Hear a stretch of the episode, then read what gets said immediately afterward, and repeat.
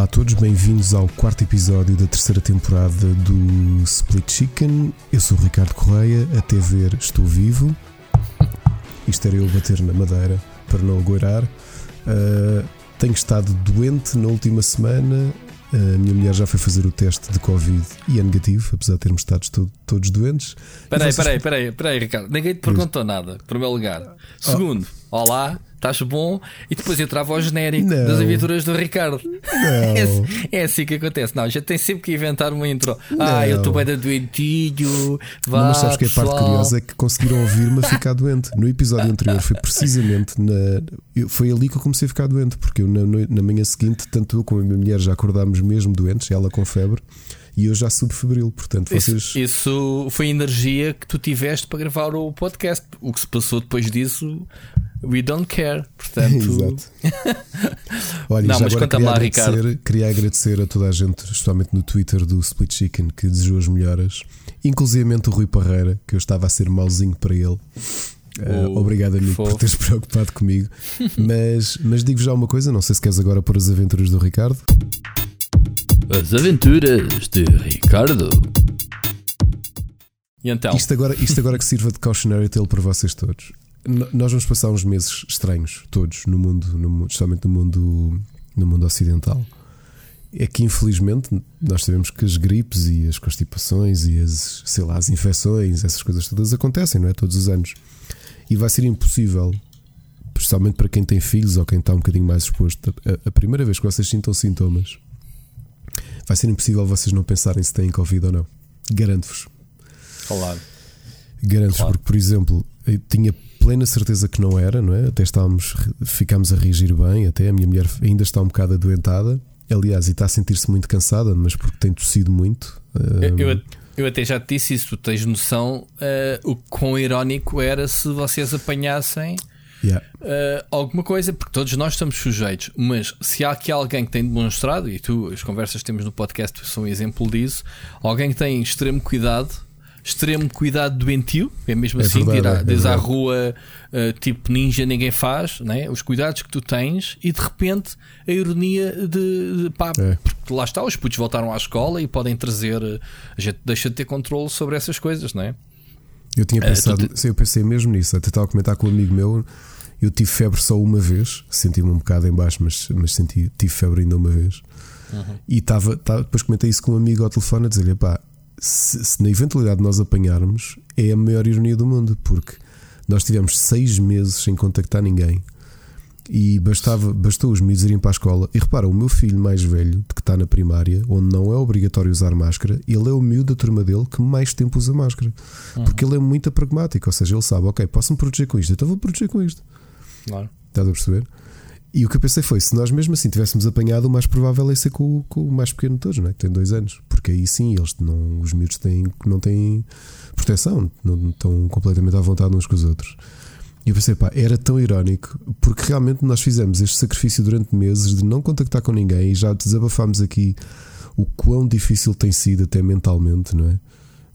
Um, o que, pá, foi, tem sido tão complicado e de repente adoecemos e pronto, agora outro, outros avisos que eu vos faço. O Sistema Nacional de Saúde, eh, todos nós temos visto que os números estão a aumentar. O Sistema Nacional de Saúde está a ficar sobrecarregado e nota-se como uma coisa simples. Por exemplo, apesar do meu filho mais velho ter sido o primeiro a ter febre, nós decidimos que era mais sensato não levar à escola até sabermos se era alguma coisa, se era Covid ou não, que nós tínhamos. E contactei a, a, Saúde 24 na quarta-feira e expliquei a situação toda. E eles próprios disseram que o meu filho mais velho podia voltar à escola perfeitamente. E eu, na altura, até disse: pá, mas nós vamos ficar, não faz sentido ele ir e nós ficarmos em isolamento. O que acontece? Eles devem estar tão sobrecarregados que a Ana, que necessitava de ter, ter follow-up de um médico para ter marcação do teste, ainda não teve. E hoje é domingo, hoje é segunda-feira, não é? Amanhã, já, quando vocês estiverem a ouvir isto, é terça. O meu filho mais pequeno, que também estava para ter follow-up, só recebeu follow-up na sexta ao final do dia. Portanto, isto deve estar tudo completamente um, a abarrotar. Ok? Ou seja, voltámos outra vez a abril, não é? Ou quase. Ou, se calhar pior, porque ainda por cima estás aqui a, sobre, a sobrepor isto tudo com as. com as com, com a fruta do, do tempo, não é? Com as, com as gripes Pá, e com essas coisas todas. Eu, eu tive a ver o Marcos Mendes a falar, apesar de, de voltarmos outra vez aos números de casos, uh, estamos com menos mortes, menos internamentos e essas coisas todas. Obviamente Estamos. que estamos a entrar na fase das gripes normais, que se confundem. Pá, Sim, isso, e- e- e- isso é um problema. É um problema grande que as pessoas vão entrar em, em pânico. Ai, tu, por exemplo, tenho ali a Mónica e está também com ataque de alergia, pá, que parece, não é? Parece que espirra e, e Mas no nosso caso, como constipado. tivemos febre e tudo, ficámos logo. Pronto. E aqui Nós outra não tivemos nós, ainda nada disso. E aqui um- aquilo que, nós, que nos chamou mais a atenção, depois conversei com, com a pediatra deles, dos meus filhos, e ela. Ah, então como é que resolvemos? Como nós temos seguro, a minha mulher ligou logo para o. fez uma videochamada pela app da Medis e em 3 minutos tinha o teste do Covid, marcou, foi fazer. Ela disse que era um Uhum. sítio quase ficção científica. Foi ali na zona de Casal de Câmara que ela marcou, na Germano de Souza. Não havia Uhum. praticamente ninguém, porque aquilo é só por hora marcada. E ela diz que aquilo era tudo, tudo hiperacético. Portanto, pá. Inclusive a cadeira onde ela se sentou para fazer o teste era daquelas de plástico transparentes novas, feitas mesmo para, a- para a ocasião, para se poder desinfetar e, e perceber que não há lá nada. Estás a perceber? Uhum, uhum. Ah, o que é que o pediatra disse? Há um problema, é que realmente estamos a ser tão sobrecarregados com tudo isto que, que a Saúde 24 já não tem mãos a medir e praticamente todos os telefonemas que recebe de pais assustados dos filhos estarem com febre automaticamente manda para as zonas Covid das urgências. O que é que acontece? Está tudo a ficar hum, atolhado e é um risco grande também, não é? Porque imagina, vai lá uma criança que se calhar está com, sei lá, com uma constipação e é mandada para a zona Covid ah, para fazer o teste. Estás a perceber, não é? Portanto, isto epá, não há uma resposta certa, novamente. Eu- eu- eh, para quem nos ouve, eu digo-vos: eh, nós todos temos que às vezes parar um bocadinho, estamos todos saturados, frustrados com esta porcaria toda, estamos todos com medo, ou alguns com mais medo do que outros. Ah, mas ah, eu no outro dia desabafava, olha, desabafava isso com o Filipe Homem Fonseca, estava a trocar-lhe umas mensagens com ele, a falar precisamente sobre, sobre o Covid.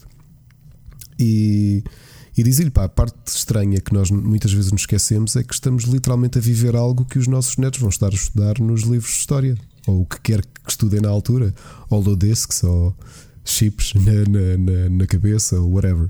Mas quando estudarem história vão falar disto. E portanto, todas estas dúvidas e medos e indecisões, e será que o governo está certo, será que os governos estão certos, será que isto, será que aquilo, é normal.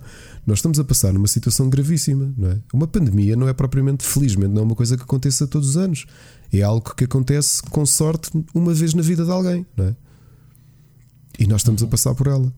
E portanto há muito que nós estamos aqui a adaptar. Há muita gente que vai morrer, há muita gente que vai sofrer. Há a economia, obviamente, que sabemos que, é, que- está a sofrer com, com tudo isto. Mas acho que também precisamos que é isto que falta no meio da histeria toda do dia a dia e das redes sociais, que é nós pararmos e pensarmos. Epá, nós precisamos ser um bocadinho mais eh, sensatos, estás a perceber? E, e não gritar ao primeiro instinto, porque estamos a viver uma situação extraordinária, não é? Claro. E se calhar espero que daqui a um ano, dois anos, olhemos para trás a pensar: epá, lembras-te hum, como é que foi quando vivemos com a pandemia, o que passámos? Pá, por enquanto estamos a viver durante, durante ela, não é? Provavelmente as pessoas que viveram, pá, o meu sogro viveu durante, o meu avô também, viveram durante a Segunda Guerra Mundial e apesar de Portugal não ter estado ativo, hum, Havia efeitos, regras, não é? Havia efeitos, paralelos, nomeadamente a falta de comida, uh, não podiam, por causa da passagem dos aviões, uh, uh, havia necessidade também de, de, de haver cortes de luz em determinadas horas da noite. Ou seja, não, não teres a luz ligada. Nos Açores, a mesma coisa. Amigos dos Açores contam que os avós passaram muito por isso. E portanto, quem viveu as coisas, a posteriori, é que tu podes olhar e perceber. eh, Mas enquanto estás a passar por isto, acho que temos que ter um bocado mais calma. Isto há um apelo mais humano que eu, que eu posso ter a esta comunidade que nós temos à nossa volta, que é, é normal que a frustração e o medo e a raiva nos façam muitas vezes hum, agir e falar ca- cabeça quente e irmos para um lado da trincheira ou de outra, mas se calhar o melhor. Nós estamos a passar por uma fase difícil da humanidade e acho que nas fases difíceis que temos de provar eh, realmente o valor da palavra eh, humanidade e portanto, sei lá, ter um bocadinho de, de calma, porque é uma coisa que tu não vês, sabes? Todos os dias tu, tu abres um- uma declaração do, dos números diários do Covid em Portugal e tens malta a atacar-se de um lado e do outro. É muito estranho. É mesmo muito estranho. É porque estás a passar uma, ainda- uma fase tão má. Ainda agora esta situação deste político foi eh, contaminado e, O e- Lobo Xavier, exato. sim, e houve ali aquela polémica que do, do pessoal a queixar-se que, que, que a app Stay Away Covid nem sequer deu alertas nem nada. Portanto, Isso foi o Rui Rio, mas isso também demonstra uma falta, em de, causa- uma falta de informação brutal, porque uh, a Stay Away Covid funciona. O Stay Away Covid, e, uh, numa situação Funciona se perfeita, estiverem todos a funcionar, se toda a se gente. Exato. Bastaria que o Lobo Xavier tivesse a, aplicação que se calhar não tem, que recebesse o código do, do, Yeah. da- o Introduzisse código na app. introduzisse e avisasse toda a gente. Claro. Eu tenho a Stay Away Covid e aquilo consome imensos recursos. Eu tenho sentido que a minha bateria vai abaixo mais vezes por, por ter aquilo ligado. Ah, é? Ah, Não é, pelo menos tenho sentido. Pode ser, pode ser um, uma coincidência, mas eu, eu tenho achado com. isso. Funciona por Bluetooth, é uma coisa muito. Ah, Mas dizem que não, pronto, não sei. Eu tenho usado, mas pronto. mas a realidade é essa. Então, Quando vi o. Rui Rio colocar esse post, eu acho que até ele é que fica um bocadinho mal na figura, porque é de género. Sim, pá, estou um- estou a dizer que, que ninguém se entende com isto, é o que eu quero dizer. Tu- sim, mas, mas se calhar passa muito por pormos um bocadinho os pés no chão e, e pensarmos um bocadinho antes de respondermos. E tu vês esta inflamação toda que é mais óbvia no caso dos Estados Unidos, porque estão em plenas eleições, não é? E com, o- com o presidente infectado, num momento altamente irónico, não é? Depois de ter estado a gozar durante a. Como sempre gozou com o Covid e com a malta que usa máscaras, teve a gozar com o Joe Biden durante o. o- durante Que ironia. o, E na semana passada falámos aqui desse debate e, e desse, dessa situação. E o debate foi depois. O debate foi depois, não foi? Não, foi antes. O, o debate foi domingo, falámos. eh, ou Pois foi tens razão. Tens razão. Falámos tens- aqui, tens razão. gravamos mais tarde, gravamos na terça, falámos sobre isso.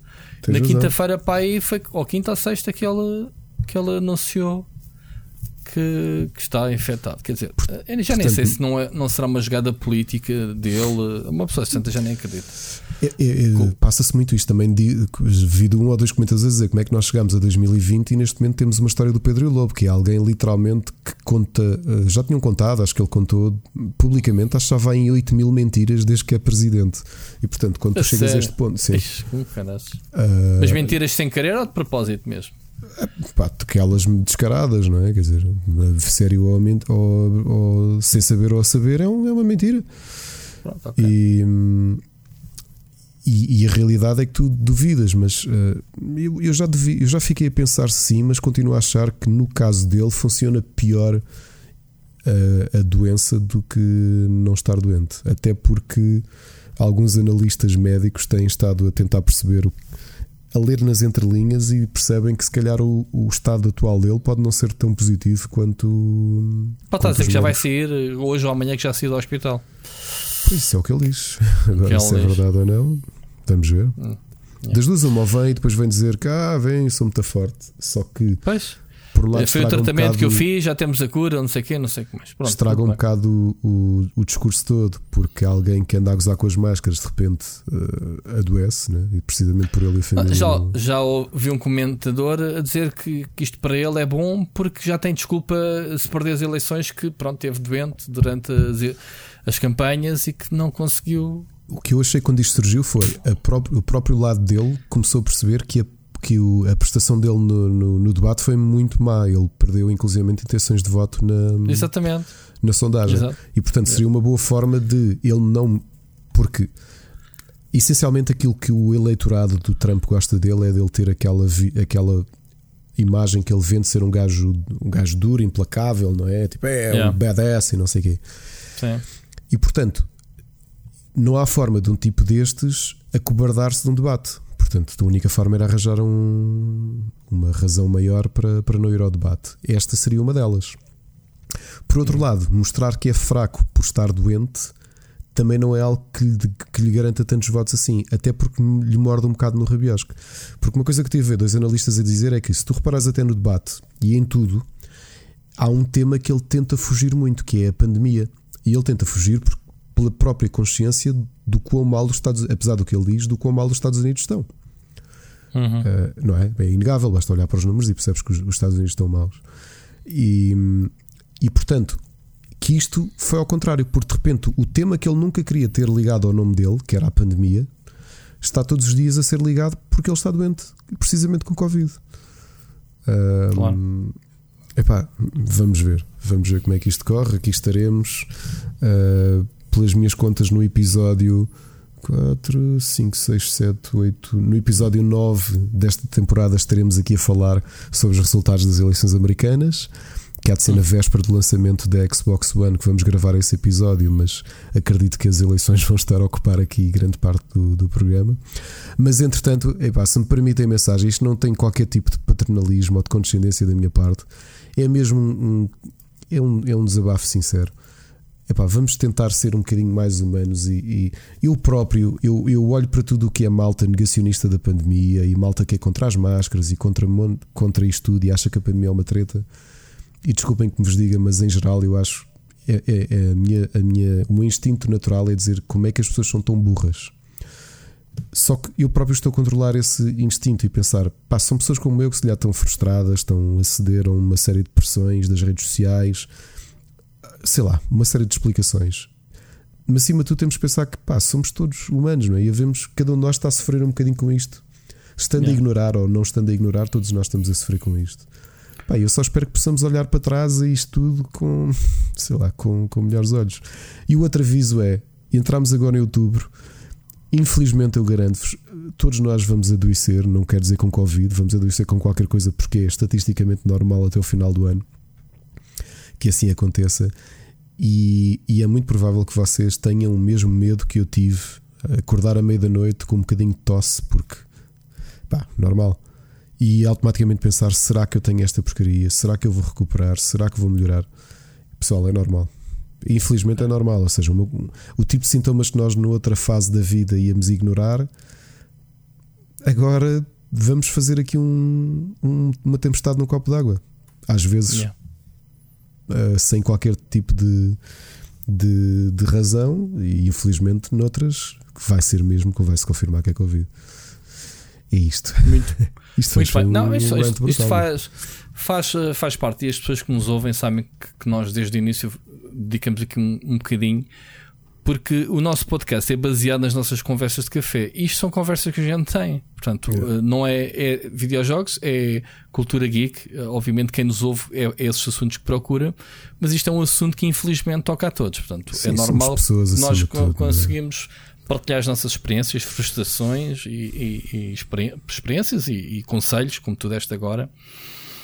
É isso, olha, Ricardo, uh, o que interessa é que apanhaste um sustozinho agora, que está tudo bem, e, agora é vocês melhorarem, recuperarem o mais rápido, os putos uh, voltem é, à escola. É, é, amanhã volta. E, pá, e aquilo, o aviso que eu, que eu. Outra coisa que eu também vos ia dizer, epá, sei que não é fácil para todos. Eu sei que se calhar foi excesso zelo da nossa parte, mas no mínimo, na mínima dúvida que tenham com os vossos filhos ou tudo isso, que seja uh, Covid. Não estou a dizer que vão correr para as urgências de todo, afastem-se o máximo possível, sempre que possível disso, mas por precaução de toda a gente, uh, epá, evitem mandá-los para a escola, porque também tenho visto aí muito pelas redes malta a dizer: não, se os meus filhos estiverem doentes, eu dou-lhes um banner 1 e digo-lhes que eles estão proibidos de dizer que estão doentes na escola. Epá, é, yeah, eu tenho visto isto bastante. É muito egoísmo. Muito Percebes? egoísmo. Que isto, das pessoas. Que isto a pandemia não é nada e não estou para, para mandar o meu filho para casa e eu ter de ficar aqui com ele. Epá, eu li isto e tu pensas, uou. É muito egoísmo. Mas pronto. Eu, eu, eu, acho que ando um bocadinho afastado das redes sociais. Sabes que o Ainda Facebook bem. eu afastei-me. É muito raro Uh, pá, postei ontem tipo uma foto que me pareceu sugerida de há não sei quantos anos. Eu raramente, eu só vou ao Facebook para falar contigo com pessoas, uhum. usar o Messenger, nem precisava de ir ao Facebook. Eu, eu, nunca, nunca passei uma fase em que detesto o Facebook. Eu não quero saber do que é que as pessoas postam, nada.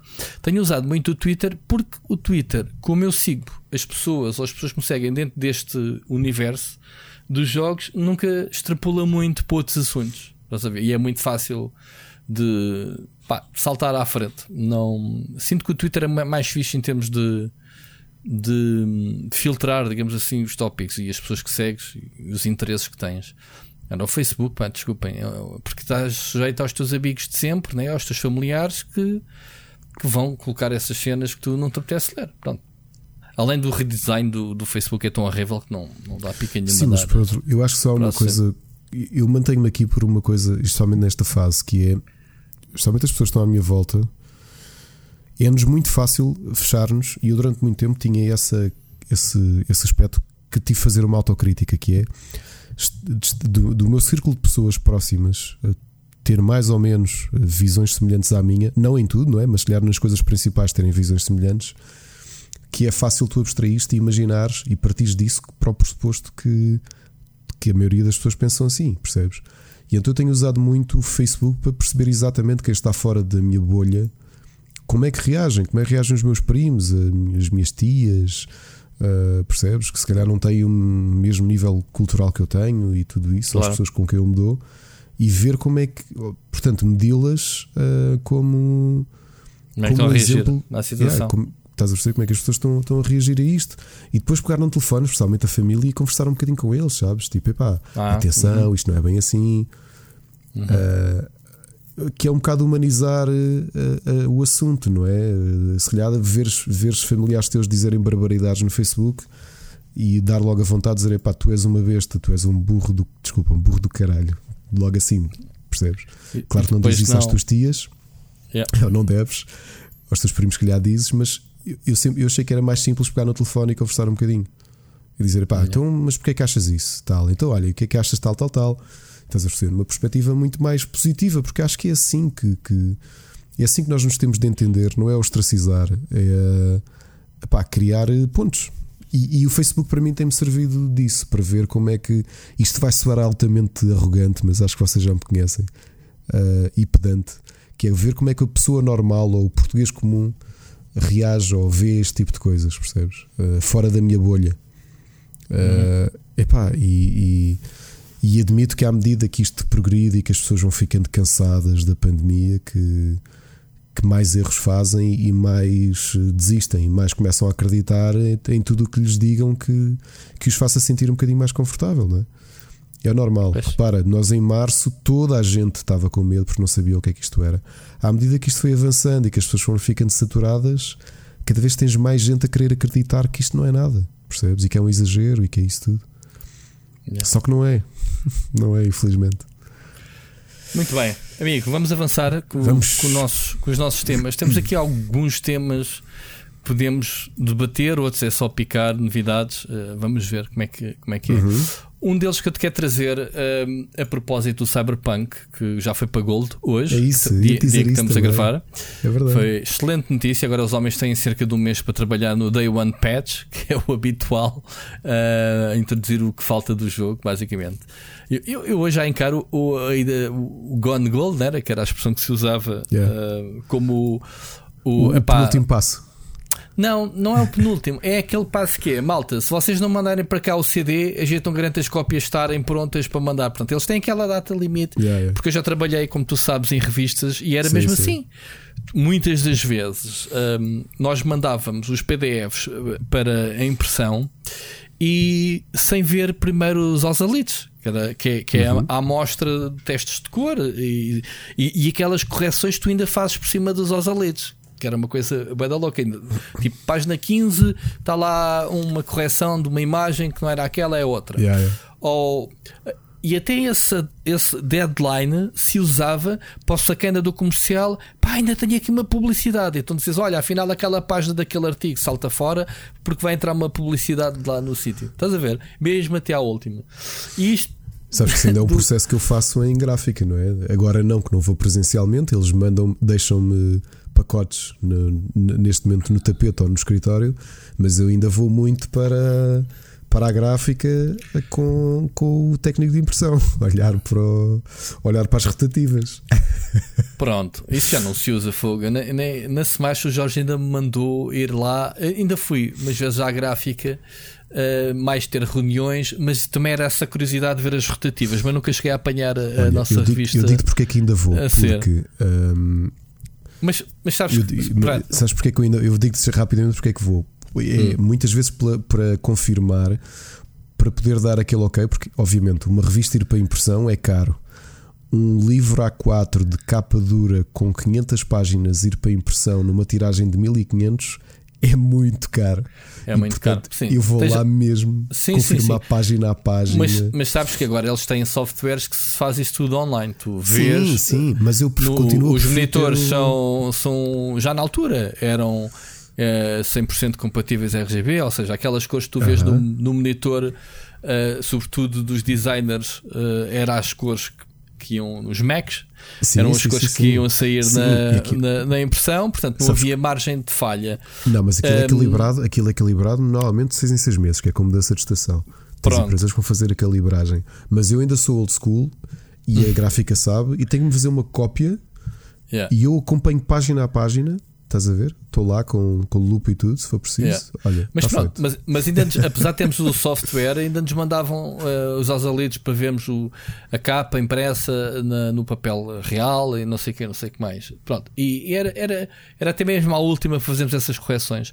Então, o, o Cyberpunk foi para Gold, portanto, foi, foi reservar o seu lugar na, na fábrica, duplicação. Mas aquilo que eu queria, uh, o tema em si era para, para falar da duração do jogo que a CD Projekt já veio dizer que o, o, jogo é mais curto que o Witcher 3. Uhum. Ou seja, o próprio. Aliás, o mapa foi licado hoje. Não sei se tiveste a oportunidade de ver não, o não mapa, vi, não vi. o mapa da cidade. Uh, pá, who cares? Olhares para aquilo agora. Sim, não interessa, sim. é tipo, ah, olha o mapa, pronto, é um mapa, é gradito, é uma cidade. Uh, considerando que o Witcher 3 tem três grandes regiões gigantes, né? o Open World, uh, obviamente, tem muito filler, tem muita floresta e muita, muita paisagem pelo meio. Uh, não sei se te lembras do meu documentário, eles tinham uma técnica que era de, de X em X minutos, de 3 em 3 minutos, acho eu, o jogador tinha que ver qualquer coisa sim, diferenciadora. Yeah, yeah. Imagina, preenches o mundo com, essas, com esses marcos, nem que seja um animal morto, um, um, um grupo de inimigos, um marco histórico, uma porcaria qualquer. Pronto. Um, mas o, a curiosidade é que eles chegaram à conclusão que o Witcher 3 por ser tão grande, eles têm obviamente acesso às estatísticas, quanto muito vais ver os, os achievements de quem acabou o jogo, mas eles têm, fizeram um estudo interno eh, para perceber que uma porcentagem muito grande, eu agora não tenho aqui presente, nem sei se aqui no artigo de suporte esta notícia eles têm, eles dizem mesmo o número, um, mas pronto eles dizem que o jogo é demasiado grande e que muita gente acabou por se perder. O que eu compreendo, porque tu quando andas num open world, e vimos, se calhar há pouco tempo discutimos isso com, com o Ghost. Com o Ghost of Tsushima, tu não avanças eh, da região sem acabar tudo o que está feito e não sei o quê. Mas quando chegas a meio do jogo estás saturado. É, e a tua, ou, ou, tu prevaleces e continuas, e se calhar saltas uh, as cenas secundárias para te focares na história, ou desistes do jogo porque já te cansaste do jogo entretanto. E o Witcher 3 tem essa aptidão, e eu digo por mim, eh, eu acabei-o, mas posso dizer que a partir da segunda ilha foi uh, sempre a rasgar por quests uh, principais de história e, e, as quests secundárias, atividades quase que deixei de fora, basicamente. E ainda assim marquei 80 horas de jogo, portanto o jogo é muito grande, sem falar nas expansões que acrescentou ainda mais umas dezenas de horas um, ao jogo. E então, eles dizem que, que o jogo vai ser, uh, na sua essência, mais pequeno. Não quer dizer que seja, uh, não tenha uh, menos conteúdo, porque eles dizem que o endgame, digamos assim, o jogador que quer passar mais tempo na cidade vai se focar nas, nas, nos meta-objetivos, na, naqueles, nos colecionáveis e, e, todas aquelas coisas para, completar os completionistas. Que há muita gente, obviamente, que joga assim, quer platina, quer quer, quer fazer tudo o que o jogo tem para, oferecer, e é para esses que eles têm então esse, esse segundo nível de longevidade. O primeiro, para quem se concentrar na história, eu acho que eles não dizem quantas horas tem o jogo, um, mas é capaz de ser jogo para 20, 25, o que não é muito grande para um, para um comparado com Witcher 3, não é, não é muito grande. A meu ver, acho que é perfeito. Finalmente Uh, finalmente, e é este o debate que eu lanço aqui contigo, finalmente as, as editoras começam a, a, a, achar que não basta construir um mundo grande e depois tens que enchê-lo e depois enches só isso. Já tivemos aquela conversa do Assassin's Creed, lembras-te? Yeah. O primeiro Assassin's sim, Creed sim. Uh, foi uh, nos, em 3 ou 4 dias, ou não sei, uma semana, ou o que é que foi, introduziram duas ou três atividades paralelas por acaso funcionaram, mas podia ter, ter calhado mal. E, e é isto. Uh, o, que é que, o, que é que, tu dizes? Tu... Olha, eu, eu, tenho de concordar, eu já muito dizia isto, porque tu chegaste a uma altura, especialmente na década passada, não é? De 2010, uh, ah, houve um argumento que a maior parte dos consumidores tinham e que os mídia uh, empolavam, que é este jogo não vale a sua duração o que é uma falácia. Uhum. Tu pagares 60 euros, e, e não vou falar agora do The Order, porque na altura foi dos jogos que mais argumentos deu, que é o. Tu tentares medir a qualidade do 6 jogo. horas, não era? Yeah. É, tu tentares medir a qualidade de um jogo euro versus hora. Ok? Mas essas contas fazem-se, curiosamente, para comparar a Eu, eu percebo duração isso. de divertimento face a um cinema, a um preço de um bilhete de cinema. Eu percebo isso perfeitamente. Agora a questão. ah, nesse argumento, por exemplo, um League of Legends ah, ganha a todos os AAAs, que é entre a longevidade e repetitividade de um, de um MMO, desculpa, de um, de um MOBA versus um jogo toda a pago, razão. não é? Pá, Agora, que é um é, MMO. Ainda bem que nós deixámos de olhar para um jogo como uma coisa que tem que ser medida ah, o preço minuto ou hora versus euro, não é? Porque para isso os melhores filmes de sempre, e são bons, mas os melhores é o Lord of the Rings. Não é? Passam 3 horas de filme, aquilo já valeu o bilhete de cinema. Ninguém olha para o cinema desta maneira, não é? Não há ninguém que numa crítica de cinema diga: pá, bom filme, mas acho demasiado curto para o valor do bilhete. Ninguém diz isto. Tu avalias a qualidade como um todo. E o Sim, problema não fazes essa, essa conta ah, fatiada, porque tu olhas e vês, ok, 10 euros vou ao cinema, pá, já sabes o que esperas, duas horas, Uhum. não estás com expectativas. E nos jogos tu tens essa expectativa, que os jogos são caros, 70, e agora vais começar a pagar 80 e 90 euros, e vais começar a pensar, só tens dinheiro para um jogo.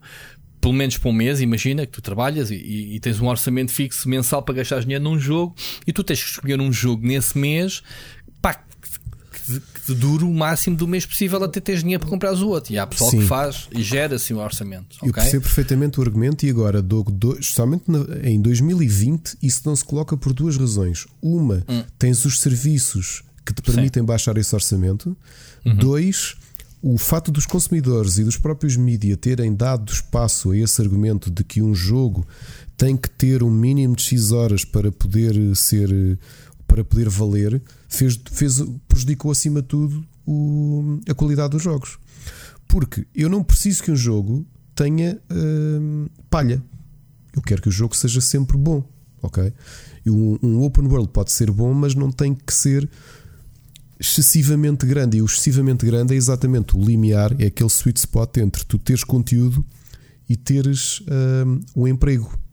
E quando eu digo emprego, teres atividades repetitivas que tu estás a fazer só porque estão lá colocadas para te manter ocupado Sim. por várias razões. E eu, eu ia deixar este, assunto, este argumento para mais tarde porque queria te deixar, queria te falar sobre isto. Se eu neste momento tudo o que tivesse de consumo fosse o Xbox Game Pass para PC, eu já tinha jogos suficientes para ser feliz. Sim, mas Ok, ok, pera. isso é o velho assunto do, do- dos jogos de retalho vezes uh, serviços. Pá, não, é por aí. Nem era isso que eu tinha a dizer. É, eu, eu, eu espero que a mudança, o shift que houve na forma como nós consumimos jogos por causa do valor do- dos serviços, que deem a liberdade suficiente aos criadores para olharem para os seus jogos e digam: epá, isto é, é isto que nós queremos criar. Ou seja, estás a ver? Eu quero criar, imagina, estás a desenhar um círculo numa folha. Eu quero que este círculo tenha 10 centímetros de diâmetro. Não é a editora dizer assim, pá, tem que ter 14 centímetros de diâmetro que é para o consumidor ficar agradado. Mas tu não querias fazer um, um círculo de 14 centímetros, querias fazer um de 10. Eu quero que o jogo, que os jogos sejam cada vez mais honestos para o seu criador. Ou seja, o criador Certo. quer fazer exatamente aquilo. Certo, ninguém gosta de longevidade artificial, que é exatamente prolongares, ou seja, met- meteres dificuldade excessiva para morreres muitas vezes até aprenderes a passar. Acho desonesto. Hum, acho que os jogos. nos anos 90, não é? Pronto. Ou nem 80. E, mas há muita gente que ainda faz isso. Uh, depois, o pessoal não quer encher e o pessoal está mais inteligente porque, como há muita oferta, uh, e eu olho para mim, porque pá, isto estamos entrando naquele período crítico pré-natal, com consolas novas, com jogos novos, etc, etc. Epá, e eu vejo, eu vejo e olho para mim e penso, fogo, vai ser este jogo, quanto tempo é que eu preciso para trabalhar, para trabalhar este jogo? Atenção, nem sequer a olhar para o lado do consumidor hum, que, está apenas preocupado com o tempo que tem para jogar os jogos, porque tem sua vidinha, tem estuda, trabalha. As pessoas fazem orçamentos de tempo. Eu, eu faço orçamento de tempo para trabalhar, ok? Mas as pessoas também fazem do género. O Game Pass, já não estou a falar em comprar jogos, Ricardo. Mas estou a falar que o Game Pass de repente este mês tem 15 jogos para ti. Tu começas a fazer fogo, man, tanto jogo e agora como é que eu vou jogar isto tudo? Backlog, o pessoal também não gosta de backlogs, não é? Hum, começa a fazer orçamentos. Há, há um site muito bom que, é, que, que, te diz a média, as pessoas, as pessoas registram. Sabes que eu já utilizo esse site como ferramenta. Não utilizo tantas vezes quanto gostaria, porque, como eu tenho jogos muitas vezes em primeira mão, ninguém tem. Ninguém está a registrar no site o, o tempo de jogo. É pá, mas uma das primeiras preocupações que agora chega-me amanhã, por exemplo, o Cyberpunk, e eu digo quantas horas é que eu vou investir neste jogo, uhum. quantos dias, isso vai traduzir em trabalho, semanas até. Posso dar o exemplo que ainda hoje estamos a gravar isto no feriado. Pá, passei o dia desde que acordei até publicar a trabalhar no, na análise do Star Wars uh, Squadrons. Uhum. Joguei um bocadinho no fim de semana, uh, joguei mais hoje, acordei cedo, estive a jogar até a hora do almoço. Depois do almoço fui escrevê-lo, passei a tarde toda a editá-lo para publicar às 7 e tal da noite. Agora imagine, isto nem sequer é o meu trabalho profissional, porque é o meu trabalho de hobby. Eu tive projetar, ok, já sabia que hoje era o dia em que eu ia tratar desse jogo. Recebi na sexta-feira, tive a jogar um bocadinho em live na sexta-feira, joguei durante o fim de semana e hoje centrei-me para, para acabar e para fazer todo, todo esse trabalho. Estás a perceber? Em termos do. E, e rezei para mim, fogo, ainda bem que o jogo é bem da curto. A campanha é curta, pronto, o multiplayer só tem dois modos, consigo ver isto mais ou claro. menos. Comecei logo a projetar em quanto tempo é que eu precisava. Isto era um exercício que eu tinha que fazer na Big Gamer. Nós tínhamos uma revista, tínhamos uma quantidade de jogos para testar durante o mês, ou que iam chegando, e a revista tem uma data para fechar. Pronto, mas olhando para as pessoas, é a mesma coisa.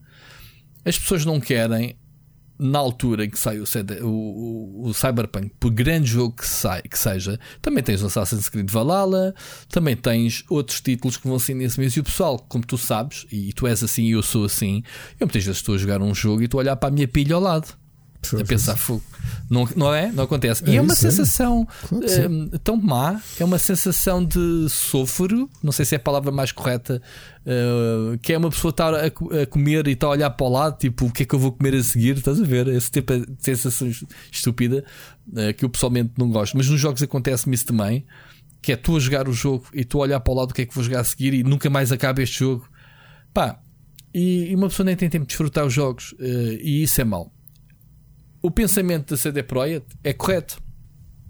Ou seja, eles não perdem à partida. Isto é muito. Estamos a levar com um hype tão grande. Acho que é o jogo mais hype do, dos últimos anos. Aliás, desde, desde que, o CD, que o Witcher 3 saiu, que o, o Cyberpunk tornou-se um jogo mais desejado. Portanto, há anos, há 5 anos, né? O Witcher 3 saiu em 2015. Portanto, desde o início, que este jogo é, pá, dos criadores do Witcher 3, a barreira ficou tão alta que este jogo, Jesus, Uh, pode ser uma grande desilusão. Uma Posso desabafar uhum. uma coisa? Eu disse aqui há três semanas que tinha finalmente mergulhado no Witcher 3. E sabes uhum. que é irónico por eu saber que o jogo é tão grande, a vontade de lá voltar é praticamente nenhuma. Ou seja, mais facilmente ah. vou mexendo nos jogos que me vão saindo. Claro, uh, então, mas é, é, exatamente isso que é exatamente é, isso que estamos a conversar. O jogo por si só, como tu sabes que é muito grande, assusta-te. Ouve lá, o Persona 5 eh, Royal Exato. Toda a gente assustou-me. Ao início eu não queria pegar no jogo, porque me diziam, pá, tu precisas de 80 a 100 horas para acabar o jogo. E eu fogo, meu. Tu, tu, eu não tenho esse tempo, ainda por cima é um remaster. Pá, só que eu comecei a jogar o jogo, achei uma delícia. Por acaso não consegui avançar e não, não consegui jogar o jogo. Mas é um dos jogos que eu tenho um backlog que está entalado, porque eu estava mesmo a curtir o jogo. Agora não tenho coragem de pegar nele outra vez. Não tenho. Olha, vamos aqui trazer. Eh, então vou-te dar outro argumento. E vê o meu caso, não é? E tu, e tu não achas que a, excessiva longevidade pode ser um detrator de venda? Tu disseste que as pessoas. Obviamente neste, não é o nosso caso, momento, nós recebemos, nós recebemos ne, muitos jogos, não é? Mas imagina uma pessoa que tem um, um orçamento neste, limitado. Neste momento, eh, não é orçamento limitado, as pessoas não têm é tempo. É isso que eu te, e era isso que eu queria trazer. Que não, não é, é só o dinheiro que tu tens, é o é tempo dinheiro, que tu tens para, é para dedicar. Tempo. A oferta é tanta. Tu, pá, tu neste momento, no entretenimento, tu, tu tens vários fontes de entretenimento a competir entre Exato. si. Nós sabemos que o Fortnite, eh, aliás, mentira, o Netflix diz que, pá, que os rivais deles é o Fortnite, não é a Disney, não é a HBO. É a disputa do tempo de televisão. Portanto, o Netflix concorre com o Fortnite. As pessoas têm tantas formas de entretenimento, lá está, graças aos serviços. Pá, porque eu, se estiver a, a, a devorar uma série nova que saiu agora, é, são, imagina, uma season, são 8 a 10 episódios, são 10 horas que eu não vou estar a jogar um jogo. Uhum. Isso no meu orçamento mensal de horas de entretenimento, e tu vês, eu estou em casa e, e como estou mais a tempo frente ao computador, não tenho tempo para ver tantas séries. Pá, um episódio eu vejo em 3 dias para tu veres, um bocadinho, um quarto de hora antes de, de, de adormecer. É neste momento o, o meu orçamento pessoal para séries. Agora imagina, tu tens serviços com séries do caraças, cada vez mais canais, HBO, Disney, eh, Netflix, Amazon, whatever. Tens jogos com o serviço eh, Game Pass, depois tens os jogos normais, grandes jogos que saem. Um, percebes? Tu, tu, tu, não consegues consumir tudo. Pá, não tens o tempo, tem, hora, o dia tem 24 horas. E nessas 24 horas tens as tuas rotinas trabalho, escola, uh, whatever. A não ser que sejas uma pessoa, pá, infelizmente desempregada ou, ou, ou, porque estás doente em casa, que tens mais tempo porque não, não tens de te preocupar com, com, com, com trabalho e essas coisas, tens tempo para o entretenimento porque realmente o que te interessa é passar o tempo para decorares ou, ou, ou, o que seja. Agora, eu acho que sim, que isso é um fator, como tu dizes, pode ser um fator. Pá, a pessoa que pode dizer é para vou comprar o Cyberpunk porque eu agora não tenho tempo para jogá-lo. Para que é que eu agora vou dar 70 euros por um jogo que não vou ter tempo para jogar, vai ficar ali encostado? Uhum. Quando se calhar posso comprá-lo daqui a 3 meses ou 4, que já vou ter tempo porque vou ter férias nessa altura, e se calhar o jogo já está mais barato, já está em promoção. Porque, e estas exemplo, coisas oh, é legítimo das pessoas fazerem. Oh, Rui, eu no outro dia fiz uma, uma, uma autoanálise e comecei a perceber que havia duas coisas que para aí em 2012, 2013 me, me aproximaram mais dos jogos indie. Uma, eu ser originalmente um fã de jogos Nintendo e aquela, aquela primeira grande vaga de jogos indie a terem sucesso eram de géneros mais próximos aos jogos da Nintendo, não é? Se falar uhum. do um, Super Meat Boy, do Binding of Isaac, o Braid, foi o primeiro. Braid, o Braid também, exatamente. E a segunda é pelo tempo que tu esperas, ou seja, tu jogas um indie e é curioso como é que nós temos uh, expectativas diferentes perante um, um AAA ou um indie. Tu podes dar 20 euros por um indie, ok? Um indie já com algum, algum nome. 15 euros, vá. 15 euros é o valor base. Tu não te chateia que um SteamWorld Heist ou um SteamWorld Quest sejam 6 horas de jogo, não é? Yeah. Tu queres que aquelas 6 horas sejam uma coisa maravilhosa. E, e, e é, vê o caso, o SteamWorld Heist é do, desculpa, o Quest é do ano passado, não é? Já, eu já não me lembro, já estou completamente perdido. Acho que é 2019. O Quest é o de do, combates por turnos, não é? É, com Deck Builder. Eu adorei o jogo, achei okay. delicioso. E dei por mim tinha acabado o jogo e, e fiquei satisfeito. Ou seja, no, no cômputo euro eh, versus hora, tu está, o público está mais aberto no rácio, não é? Ou seja, querem investir mais por hora de jogo é mais caro um indie do que um AAA, porque um AAA pode ter 40 horas e tu estás a pensar que vais pagar 80 euros por ele. Mas o indie não te importas de pagar 15 ou 20 euros por 5 horas, 5 horas de jogo, estás a perceber? A ironia. Porquê é que tu não tens a mesma perspectiva com um AAA? Porquê é que tu não dizes, pá, eu quero que um. Eu quero que um. que este Uncharted sejam uh, eh, 10 boas horas de jogo. Porquê é que não dizes é, isso? Normalmente é. Mas, mas é, okay, essa duração. Mas porquê é que não podes alargar isso a outros, outros jogos? Percebes? Porquê é que não podes dizer assim, pá, Assassin's Creed, sim senhor, é pá, são 15 horas do caneco. Em vez de ser tu 40... podes, podes, tu podes, podes, mas no, neste caso, jogos que são, estamos a falar por causa dos Open World, um, não Já agora Trump está neste momento a sair do. Para vocês saberem que horas é que nós estamos a, a gravar, estão, são 11 e 14 de dia 5 de outubro, já agora. Feliz dia de implantação da República. Eu sou um republicano e, portanto, não esquecer. Foi neste dia, na varanda da Câmara Municipal de Lisboa, há 110 anos que foi proclamada a República em Portugal e neste momento está o Donald Trump a sair do hospital de Walter Ah, confirma-se? Confirma-se, estou a ver em direto. Okay. Confirma-se, pronto. Desculpa lá, Bem, isto foi, Vem isto todo contente? Parte. Vem todo contente, sorridente? Não se está a ver a cara dele, só se está a ver o Marino One, o, o helicóptero okay. do, do presidente. Muito, muito bem, as melhoras, pronto. Um, Deixa-me só dizer que uh, o, o, que está aqui a falar não é da longevidade, uh, é a longevidade com qualidade. É que, é que as coisas quase que chocam, porque tu consegues fazer uma, uma experiência concentrada muito boa, 10 horas, ali, pumba, pumba, e dá-te uma experiência que tu ficas no fim tipo, uou. Wow, e eu tenho essa sensação com os Call of Duty. Cada campanha, eu sei que tu uhum. não gostas já da Call of Duty, mas eu, cada campanha que não demora mais do que 6, 7 horas, aquilo é tão intenso. É como sim, vês sim. um filme em 6 claro, horas, claro, mas é claro, é tão intenso, chegas ao fim, não precisas de mais. Respiras e depois vais dar tiros online. Estás a ver? Dá-me a tua opinião nisto. Faria sentido um, os open worlds dominaram parte do mercado nos últimos anos, é óbvio, não é? De repente toda a gente ia fazer open world, até o Claro. Zelda foi um Claro. open world, ok? Achas que fazia sentido exatamente pelo que tu dizes que é a, a- a moeda mais cara que nós temos na nossa vida, felizmente, não é? É o nosso tempo. É o tempo. É? Uhum. F- Far-te-ia sentido que, por exemplo, uma Ubisoft eh, ou mesmo uma- uma CD Projekt pensar assim: vamos fazer um open world, mas pensado para o público atual, o público que não, não pode nem quer eh, estar um mês e meio agarrado a um jogo. Estou a falar um mês e meio para pessoas que não têm tantas horas para jogar, se calhar quanto nós, não é? Ah, achas que fazia sentido o, o próximo, não digo este, mas se calhar o, o, o próximo a seguir ao Valhalla, o próximo Assassin's Creed ser uma experiência mais concentrada? Ser open world na mesma, mas mais limitada? Ou achas que o público e os próprios mídias iam dizer: olha para esta porcaria, agora este jogo não. Isto é Eu não curto"? sei se o Valhalla como é que é, porque eu saiba, à partida pressupõe-se que é o mesmo esquema do Odyssey e do Só que o Origins. Odyssey era portanto, excessivamente grande porque tu, era. tu frustras o jogador, tu cansas. Eu, eu desisti do jogo por causa disso, ok? Também eu. Mas pronto, isto é uma discussão muito própria. Mas a- a minha questão é, que faz sentido? é- a Ubisoft arranjou. hum, como a Ubisoft deixou de lançar quantidade de jogos, lança uh, os AAAs todos e, e- e concentra-se muito em open worlds. Eu acho que é a editora que neste momento mais debita open worlds. Tu repara, tu este ano tens entre este ano, próximo ano, entre anunciados e lançamentos, tu tens Watch Dogs no fim do mês, Open World. Passado uma semana, Assassin's Creed Valhalla, Open World. Passado um mês, tu tens o, o Immortal, aquele jogo muito giro de Cell Shading, Open World. Tu tens para o ano Far Cry 6, que acho que é fevereiro. Portanto, num espaço de 4 ou 5 meses, a Ubisoft dá-te um jogo que tem uma duração exatamente por um mês. Na teoria, tu nos próximos seis meses vais a partir do próximo mês de novembro, ou aliás, a partir do fim do mês de outubro que sai o Watch Dogs e até fevereiro tu só vais jogar o Ubisoft. Dentro desta lógica. E é mesmo verdade.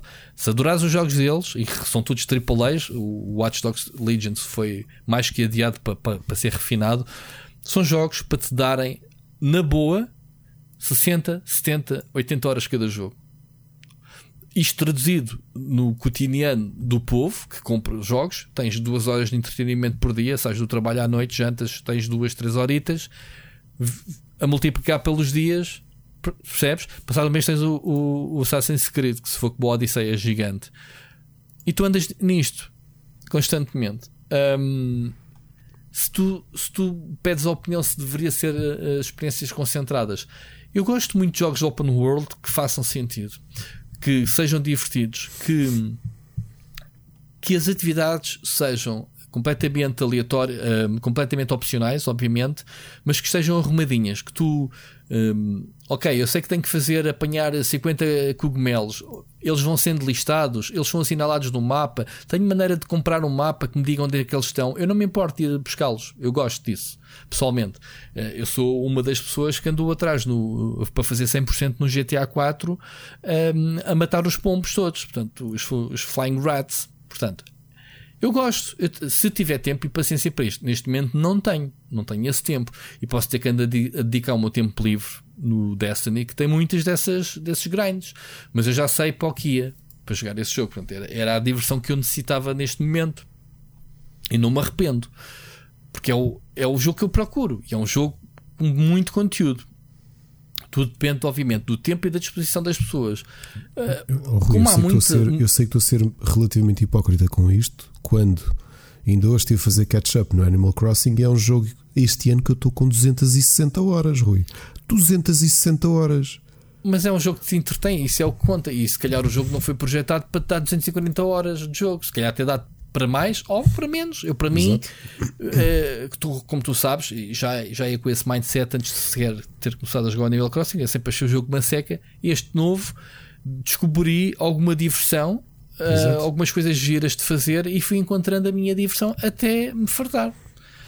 Até pensar, bem, eu nunca vou conseguir colecionar isto tudo e comecei a entrar na frustração, porque era um bocado random, era um bocado uh, sazonal, tens que vir aqui naquele dia que, olha, Exato. falhei bolas, no sábado esqueci-me que o outro gajo ia lá dar o concerto, já não tenho aquela cena que ele dá e já, isso desmotiva-me. Ok. Uhum. É como a cena do Destiny, andamos a fazer rush porque um, ehm, na próxima expansão que sai em novembro, o, a Bungie vai uh, arquivar 3 ou 4 planetas com tudo o conteúdo lá dentro. Portanto, é uma coisa besta. Anda tudo maluco agora para apanhar as armas exóticas, para, para fazeres o teu checklist dos eventos que estás para ver, das raids que estão associadas. Eu, eu Mocas e o Seixas estamos os três num rush completo. Às vezes até nos esquecemos de divertir porque temos que ir fazer um strike ou uma coisa por causa de uma quest Estás a ver? E, e este, esta pressão a gente não precisa. Não é assim tão salva. Andamos a fazer porque já sabemos ao que íamos, ok? Mas, na minha perspectiva, se chegar a patch e o conteúdo que eu não consegui fazer for arquivado, ele foi arquivado. Paciência, mano. On. Pá, andei anos durante o WoW a fazer isso. Coisas que tu, se não tivesses naquela altura, não apanhasses. Os eventos sazonais, todos os anos se repetiam. Pá, tinhas que estar sempre a jogar o WoW. Já agora a expansão Fica aqui a notícia foi adiada. Thank God. Não precisávamos da expansão. Eu não precisava da expansão de Bull nesta altura, em outubro, ou, ou é outubro ou novembro, vai ser do, no fim do ano, em princípio. Um, mas pronto.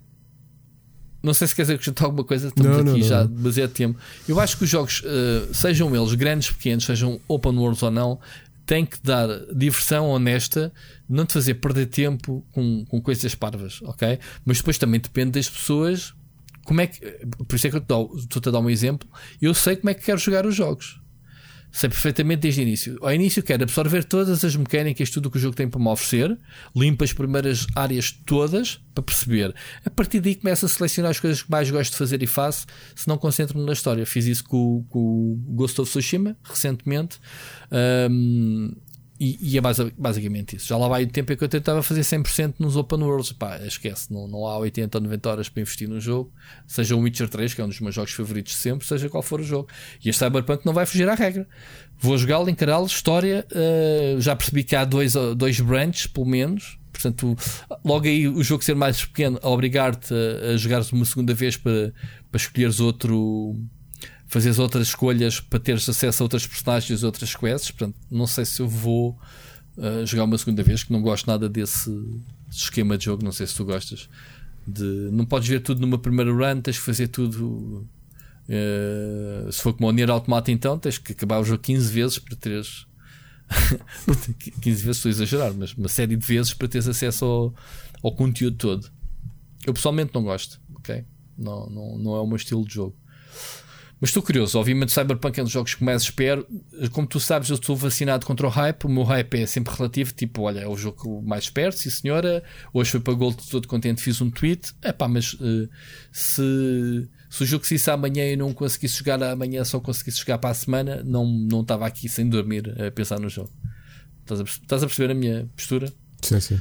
Mas pronto, mas isso é porque a gente também tem fartura e, e pronto, somos parvos. Enfim, olha, vamos seguir, vamos seguir em frente. Um, uma notícia muito, muito gira esta semana é uh, o GOG. Olha, falando da CD Projekt, já, já estou a ver que este podcast vai ficar dominado pelos senhores.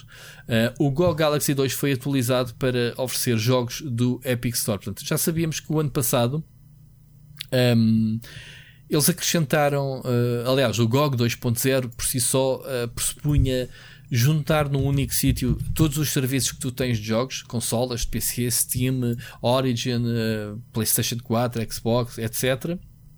Num único local onde tu pudesses partilhar a tua livraria, portanto, ele vai-te ler a, a, tua conta e adiciona-te automaticamente amigos, etc.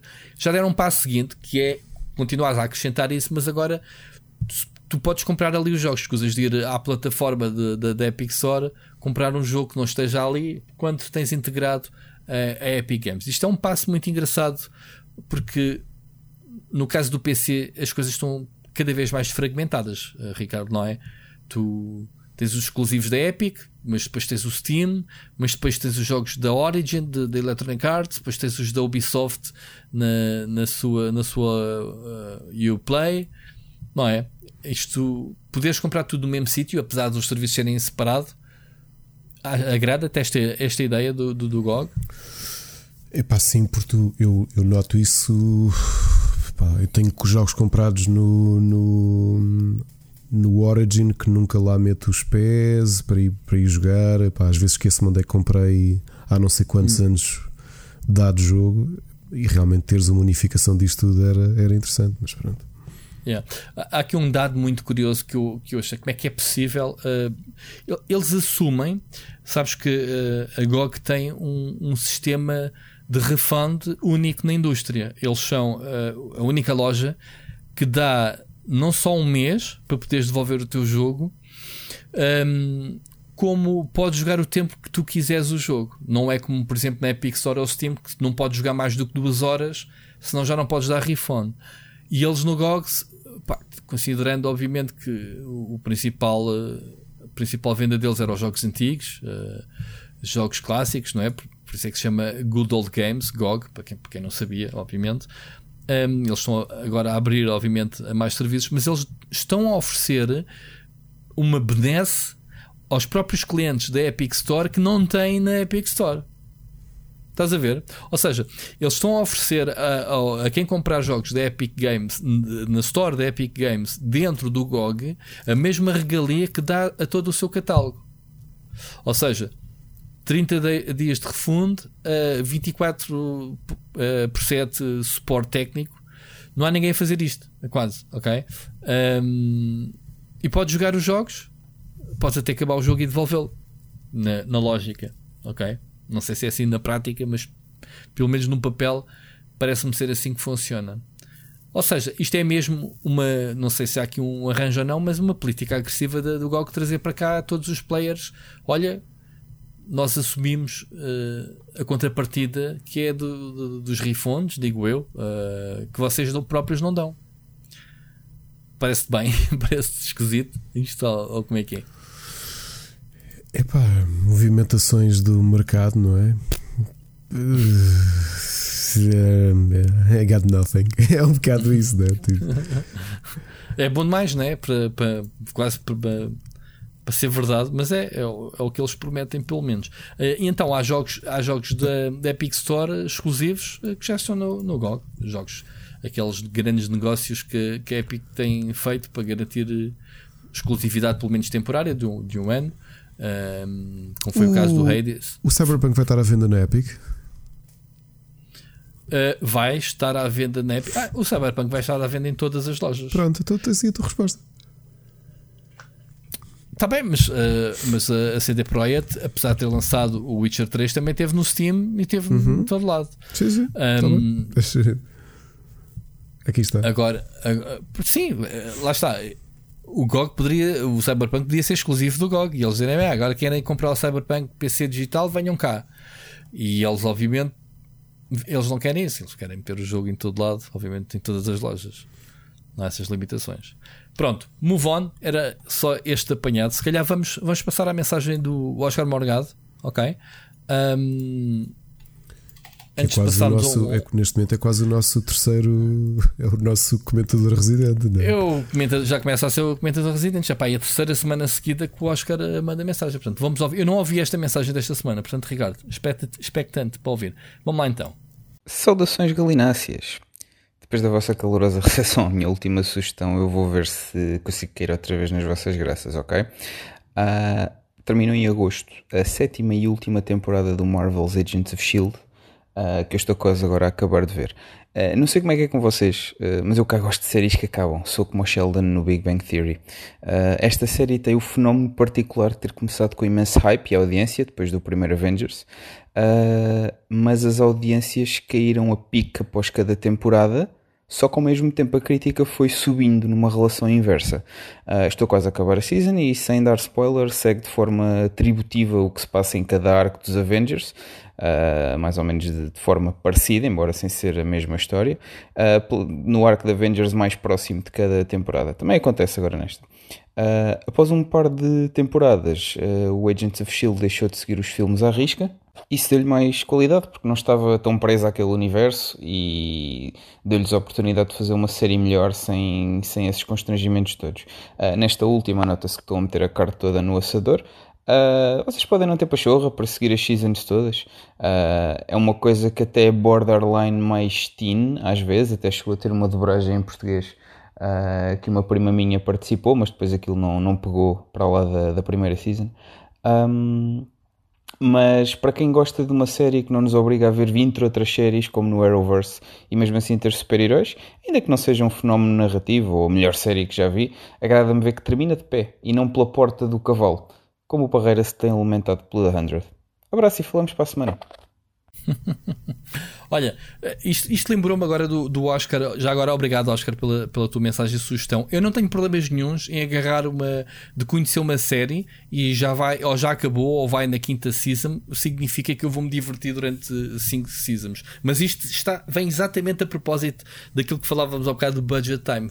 Falámos aqui na semana passada do Supernatural, Ricardo. Eu, Sim. eu adoro a série, quero retomá-la e não não, não me atrevo, porque tenho 8 seasons pela frente. E o, e o Sírio respondendo-nos bem na semana passada, vai retomar a season final, ou a série, série final agora. Estava em ato como eu tinha avançado, portanto eu tinha razão.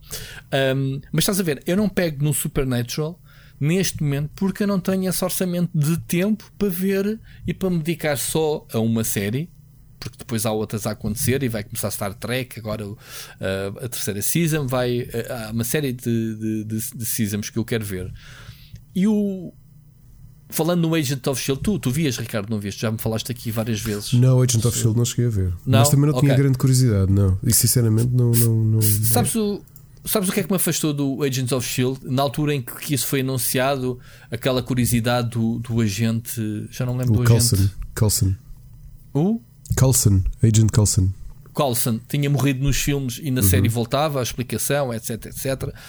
Um, eu estava, pá, já, queria ver. Só que depois, algo inédito em Portugal, um, a SIC comprou os direitos para a série. Não se vê atualmente os canais generalistas a comprarem séries, já desistiram desse negócio, já perceberam que não.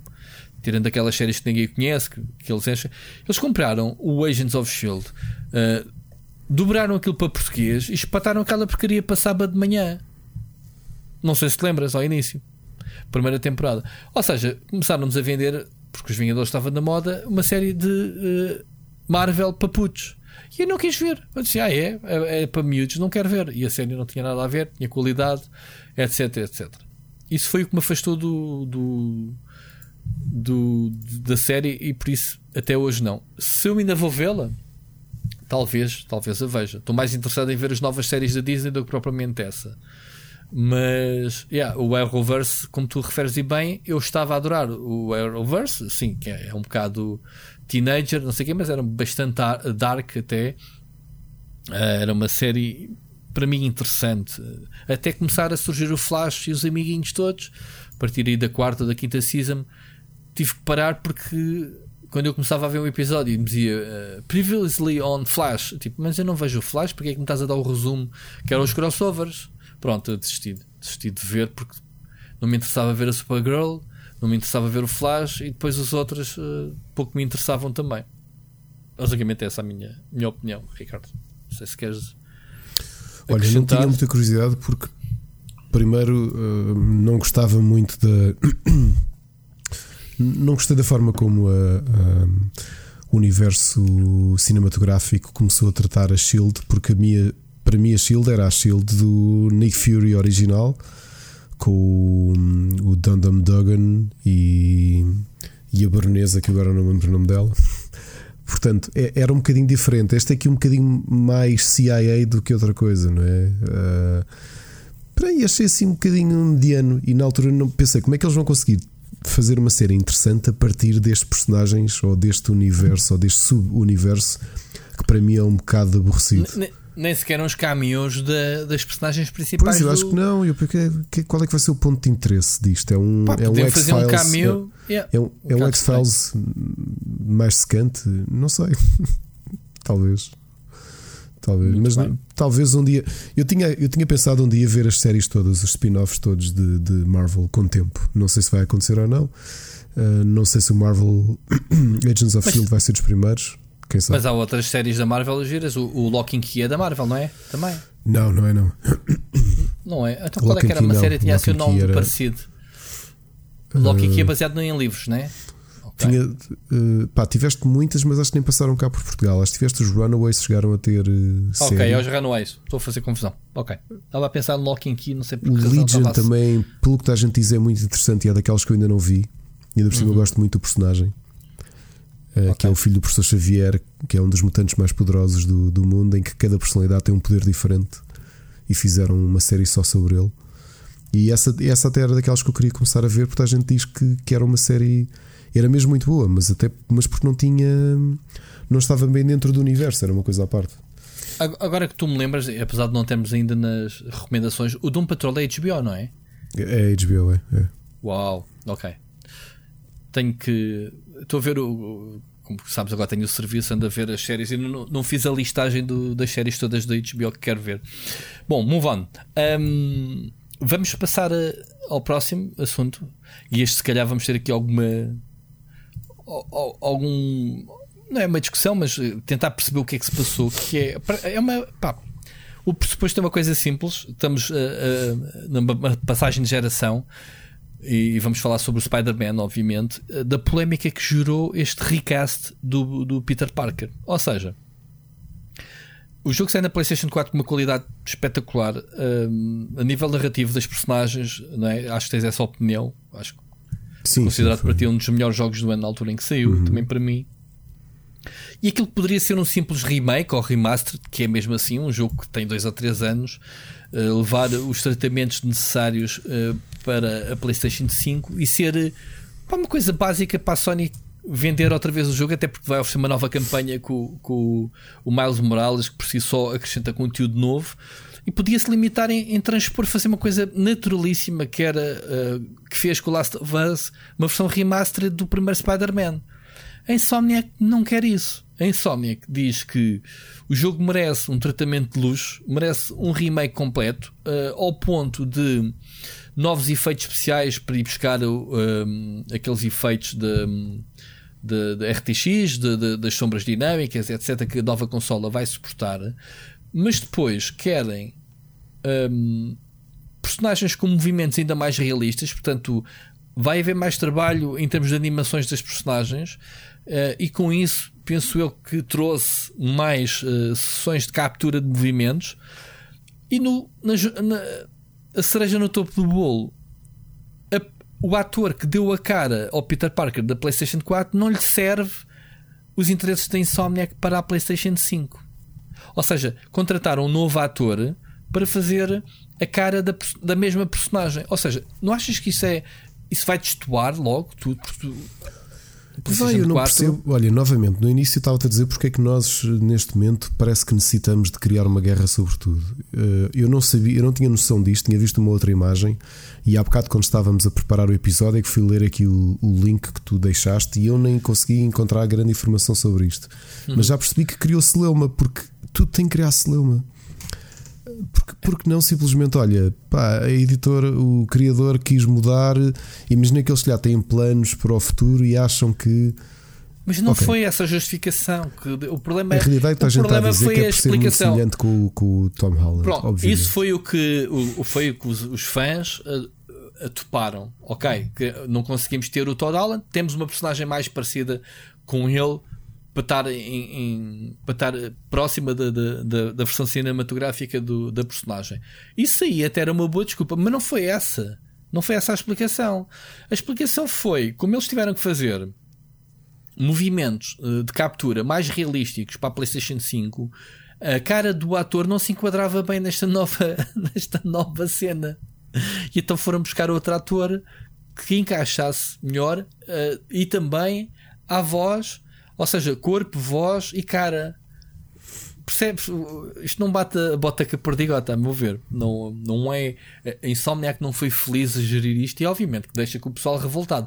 A única vez que eu me lembro disto acontecer, obviamente que as personagens evoluem. Quer dizer, tu se olhares para uma personagem eh, de um jogo de há 20 anos atrás, fores fazer uma sequela agora, passado 20 anos, a personagem cresceu, polígonos, etc. Não é isso.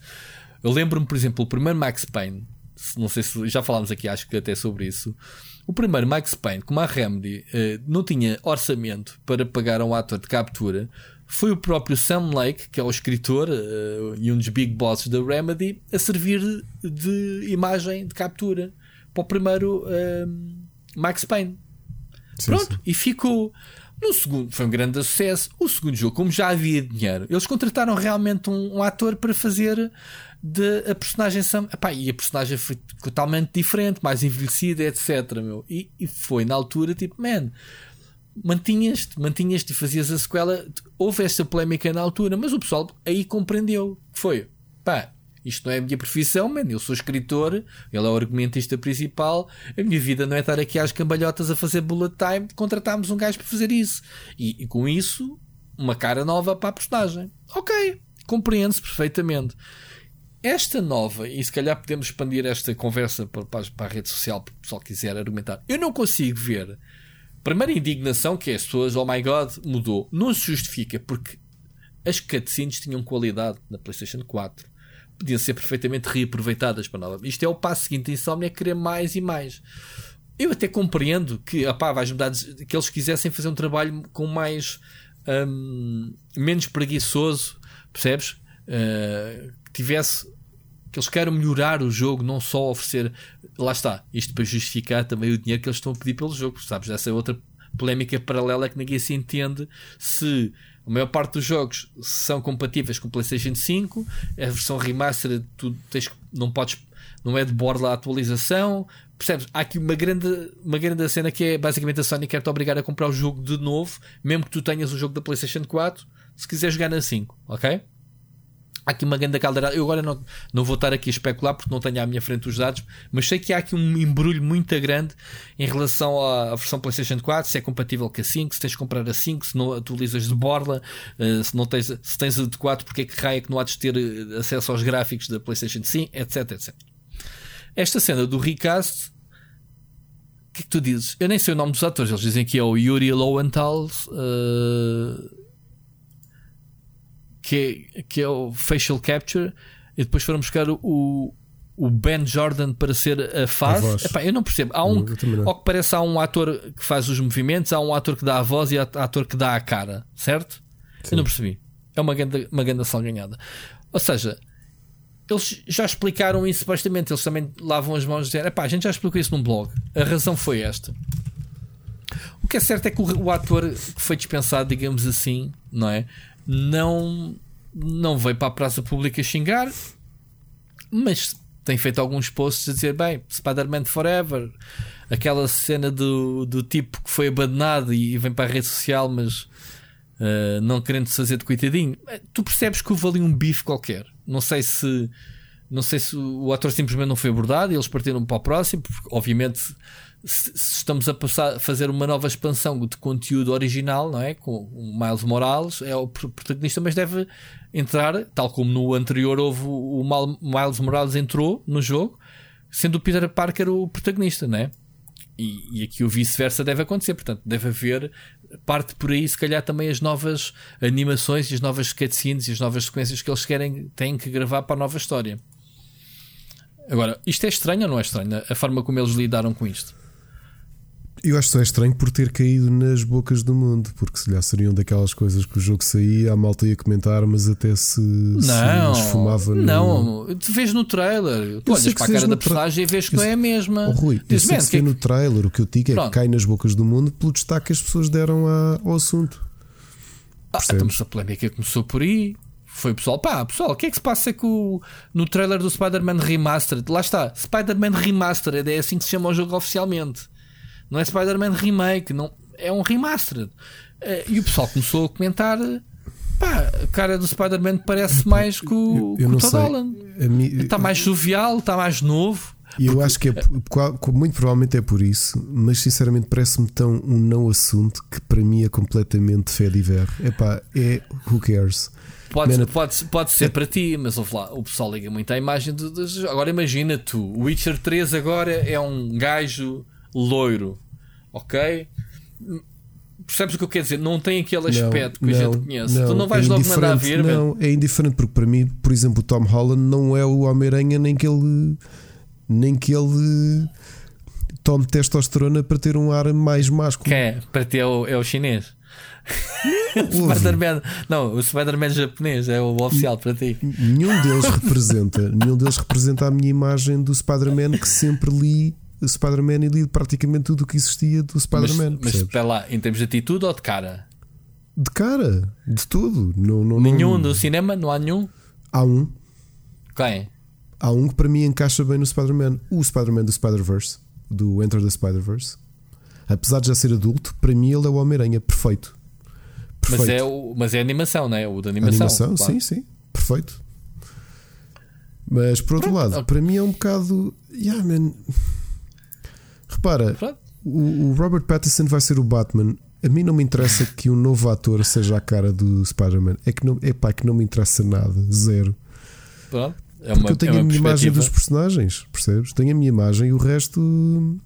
O resto Epá, é. Mas vou falar uma coisa: há, há atores que tu olhas e dizes pá, este gajo é esta personagem. É, da mesma, da mesma forma um, em que tu vês o Iron Man é o Robert Downey Jr., tu pá, que escusam de meter agora outro ator, porque já o associaste, já o colaste e é parecido Sim, com uma mas. Mas, para, mim, o, para mim, o Batman é o Michael Keaton. Não há mais é ninguém Keaton. cuja cara Sim, seja o já, Batman. Já tinhas, falado, ninguém. Já, tinhas, já tinhas falado sobre isso. Tudo bem.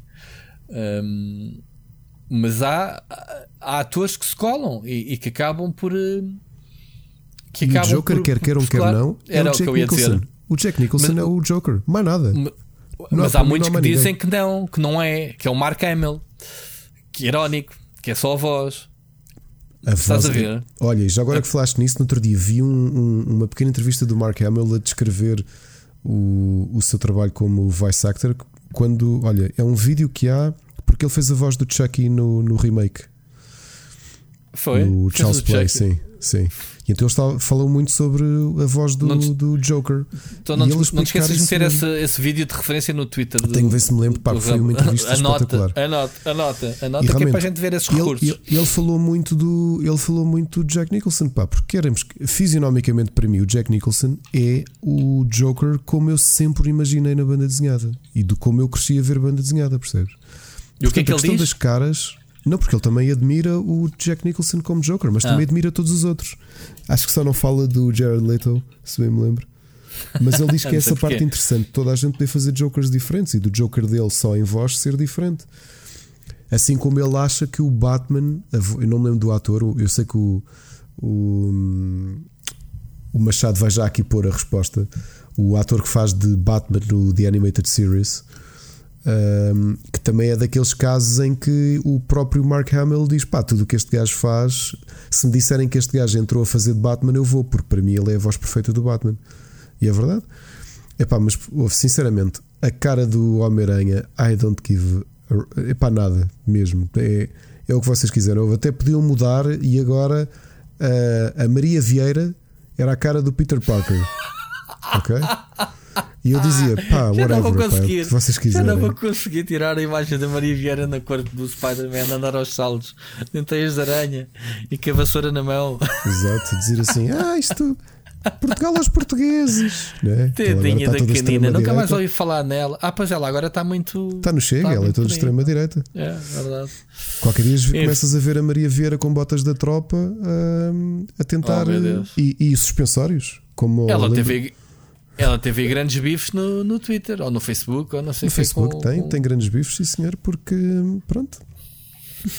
ela, ela é, grande. é maior, porque se não estavas aí a ver ela em grupos neonazis, cabelo ela é grande, roubado. é grande dela, pronto. Um, então quer dizer, para ti não há discussão do Spider-Man. para, para mim, não. não. é que me, não é que me incomoda, não me incomoda, sinceramente, porque dei-te o exemplo do Max Payne e se calhar poderíamos buscar outros exemplos.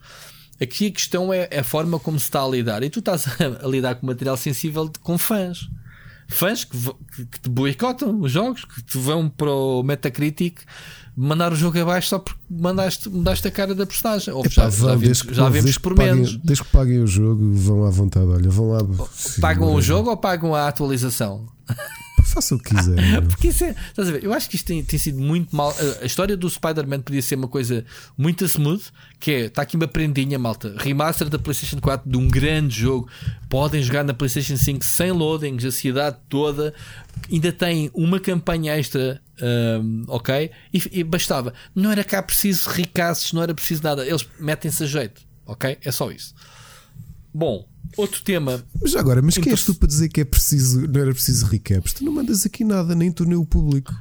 Ponto Não, final. porque, olha lá, os jogos, o jogo já estava vendido, porque é que eles vão gastar dinheiro em, em introduzir Eles é que melhorar sabem. o jogo? Olha, os autores é que sabem. Se de repente disseram assim, pessoal, olha, eh, decidimos mudar a banda sonora toda Mas- para King Diamond. Mas quem Ah, quer mas saber Diamond, que porquê? tenhas brio, tu não, tu não é uma indústria que não tem brio, percebes? A minha ironia, que eu estou a tentar ser irónico. eu- Claro, claro que esse Omniac fez muito bem. Eu acho que é de louvar eh, eles quererem melhorar o jogo.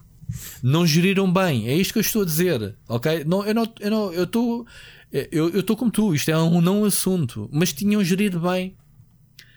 Ok? Temos uma cara nova. Porquê? Olha, porque pá, não conseguimos contratar o tipo, ou porque achámos melhor agora eh, mudar a personagem porque tivemos que regravar tudo de novo e então aproveitámos e fomos com um ator novo. Pá, não, é porque a cara do novo ator com, a com os movimentos e com a voz eh, encaixa melhor. Isto não é resposta, meu. O pessoal diz, I don't give a shit, mano. Eu gostei bué do outro e o outro tinha voz fixe. Porque, por exemplo, não havia a, reboque, problema. a reboque deste recast voltaram a falar do Jamie Foxx outra vez no Homem-Aranha 3. Eu detesto, pessoal, volto aqui a dizer: o Electro é um vilão mediano, não é nada de especial. O, o Jamie Foxx como Electro, Electro é ridículo, ok? Volto a dizer: não é ridículo, é.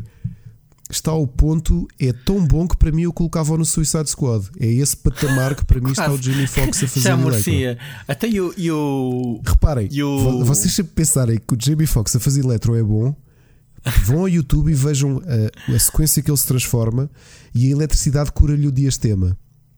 Ok? Sabe, o diastema é o espaço entre os dentes da frente. Relembram-se dessa cena? Essa cena existe. Não fui eu que sonhei com ela. Ok? Olhem, Ele tem os dentes goofy, tem, tem dentes a mentiroso, não é? E ficam curados. E, e- e a eletricidade dá-lhe pele azul, não é? E cura-lhe o diastema. Portanto, olha, já agora, quem tiver eh, diastemas, não vão ao, dentista, metam os dedos na tomada. É mentira, Olha, não e- façam gostaste- isso. Não façam isso. E gostaste do. Gostaste do- olha, está claro que eu conheci um puto quando era pequeno, tinha a boca toda arrebentada de andar a beijar as tomadas de eletricidade. Ahm, Ah, é? Estás a falar sério? e gost- gostaste do mistério? Não vi, não vi. Ainda não viste o Spider-Man? o- Não vi, nem o sequer em vi Londres? o- nem vi o- Ou de regresso o- a casa, ou como é que se chama? Não vi, nem vi o meu grande Michael Keaton a fazer de, de, de um vilão que eu adoro, que é o, O Vulture. Yeah, o Vulture. Portanto, Ah, ele pá, teve muito peço- bem, por acaso gostei desculpa, bastante. mas do- O que eu vi foi o Electro a fazer de. de- E o Jamie Foxx. paraste É- aí. Pessoal, paraste é aí. foi o último filme do Homem-Aranha que eu vi, porque eu vi esse filme com o Ana, estávamos aqui às gargalhadas a dizer: pá, I got nothing, isto é, é tão mau, é, isto, isto é Suicide Squad de nível de qualidade de filme. É o, o Electro. E dizerem que o Jamie Foxx vem para o filme 3, eu não vou, então se calhar não vejo o filme 3. Ah, não, ok, não me interessa. É? Mas já não é azul, diz ele. Não, mas atenção que ele já não é azul. O Já, personagem é já tão nem lembro quem fez de Eddie Brock também. não? Quem foi? Aí, foi- aí pá, pera, aí calma, foi o Topher Grace. No, filme, foi no, no terceiro filme da trilogia original do Sam Raimi foi o Topher Grace. E aí não brinques com o Topher Grace, porque só uma coisa que. Há duas coisas que eu dou de negativo. A primeira é que para o, para o Topher Grace fazer de Spider-Man, ele saiu do Dead 70 Show na sétima season, o que fez com que a oitava season fosse uma bela bosta, portanto ele, como Ashton Kutcher, saíram e baixou a qualidade Hum. da série. A segunda é que o Topher Grace é demasiado lingrinhas para ser um Eddie Brock eh, credível. Ok. Tem que Assunto encher. 3. O Sam Raimi não fez assim um bom trabalho no Spider-Man 3, Foi não. infelizmente. E, o que é uma pena. Porque ainda por cima tinha ali o James E o gajo a ah, Mas aí foi um excesso de confiança, que ele já tinha o guião do 4 escrito e tudo. Pois, Para avançar. pois, pois. E depois a Sony diz: é pá, não. Se calhar não avançamos. Acho que é para reboot. Bem, mas o reboot também calhou-lhes mal, portanto, tiveram que fazer mais outro recast depois no fim. Foi, era quem com o. Andrew Garfield, não é? Quem é que foi o primeiro É, vilão Andrew. do, do Andrew Garfield? Não sei, pá, só vi esse filme uma vez e já não me lembro do filme. Mas o, o Garfield não teve dois filmes. Não, acho que um. Só teve um. O quê? Foi Foi, o foi o do, do Electro? Eu acho que só. Eu acho que só foi esse. Fui confirmar. Não tenho, cer- não tenho certeza. É pá, agora não, não, Não, vou- não, não, não. O primeiro é o The Lizard. É o vilão. Mas ele fez dois? Ele fez dois. Garfield? Ah, ok. Ah pá, então não me lembro. Tenho que os ver outra vez todos. Fe- Este não vejo. fogo. E depois fez o. Este foi o Amazing Spider-Man, depois fez o Amazing Spider-Man 2, que assim é com o Electro. Que, Ok. que, é, que é mau. Mau. Ah, então, então eu não viste nenhum com o Todd Holland. Não vi nenhum. Ah, ok. Epá, o Todd Holland é fixe, mano. Faz-me lembrar o, o Peter Parker eh, trapalhão da escola, meu. Eu acho que é giro. Não eu vi. Talvez acho veja. que devias dar uma oportunidade, Não. nem que seja só à personagem. Eu sei quando é que vou ver. É que tenho aqui combinado com o meu filho por causa do Disney Plus. Vamos ver os filmes da. Já É começámos que a o- ver. Começámos a ver os filmes da Marvel por ordem Marvel. cronológica. Então É já que- vimos o Iron Man 1. É, é como a expectativa era tão elevada que o, o Spider-Man acaba por não ter tempo de antena quase nada na- na- nos filmes principais né, do, dos Avengers. Ahm, mas pronto, olha, até parece que estamos a falar, a falar das recomendações já, mas vamos avançar. Já sei que não vamos ter tempo aqui para falar eh, de, de todos os assuntos. Ah, vamos só aqui fazer dois apontamentos antes de passarmos às recomendações, que é hum, Primeiro museu de Spectrum em Canta- Cantanhede, portanto, é, uma, é um projeto que tem sido adiado, ainda por cima por causa da pandemia, mas este fim de semana explodiu. Pá, eu por acaso tenho um trabalho para fazer com ele. Sim. Hum, tu, tu ao bocado estavas a dizer em off que já conhecias o projeto Já, e conheces já. o, Já o o já curador, conheço o o o colecionador, neste caso. Já conheço o João Diogo lá, Ramos há uns fala, anos. fala- O João Diogo do- é, do o museu. João Diogo é o maior, o maior colecionador do, do mundo de produtos de Timex. Portanto, não só Spectrum, mas especificamente Timex. Para quem não sabe, a Timex era uma foi a, a produtora portuguesa da, da- Uhum, da. Costa da Caparica, do Spectrum. e portanto que teve, ele tem tudo o que são acessórios mesmo alt- pá, imagina, acessórios que a Timex só vendeu na- no leste, ele tem, tem tudo. Tem o C1, Mas estás a dizer que ele tem calculadoras e relógios da Timex então? ele tem tudo, tudo. Não, não, não, não, Ok. espera, tudo o que é relacionado com Spectrum. Ok? Ah, ok. Da Timex relacionado com o Spectrum. ok. Com o Spectrum, sim. Ah, e daí é o maior colecionador, inegavelmente, mas a coleção dele de Spectrum é vastíssima e é também uma das maiores coleções do mundo de, de- de Spectrum. Eu conheci-o no Lisboa Games Week 2017, que o, o Miguel Cruz convidou para fazer parte da zona retro e teve ali com, com a coleção dele. Teve lá o C1 também. O C1 não é o Citroën, o recente, estou a falar do C1, o carro que, que Uhum. atirou. Não, cara, aquilo é uma mota? É o quê? É, é qualquer coisa, é alguma coisa à frente do tempo. Da Sinclair. Da Sinclair, sim, que, Inventado pelo Sinclair. Ok. que, deu, que deu um buraquinho é? Na- nas contas da empresa. Ahm, o que aconteceu? O, o, o João Diogo, como é ali da zona do, do centro, ah, pegou na coleção dele. E isto acho que foram. Foi Do um centro, ano- pá, Cantanhede, aquilo é, é de longe, é para cima de Coimbra, quer dizer, não é propriamente ir ali ao museu, não é? Não, é na zona centro do, do país, não é? Sim, Ele, mesmo no centro.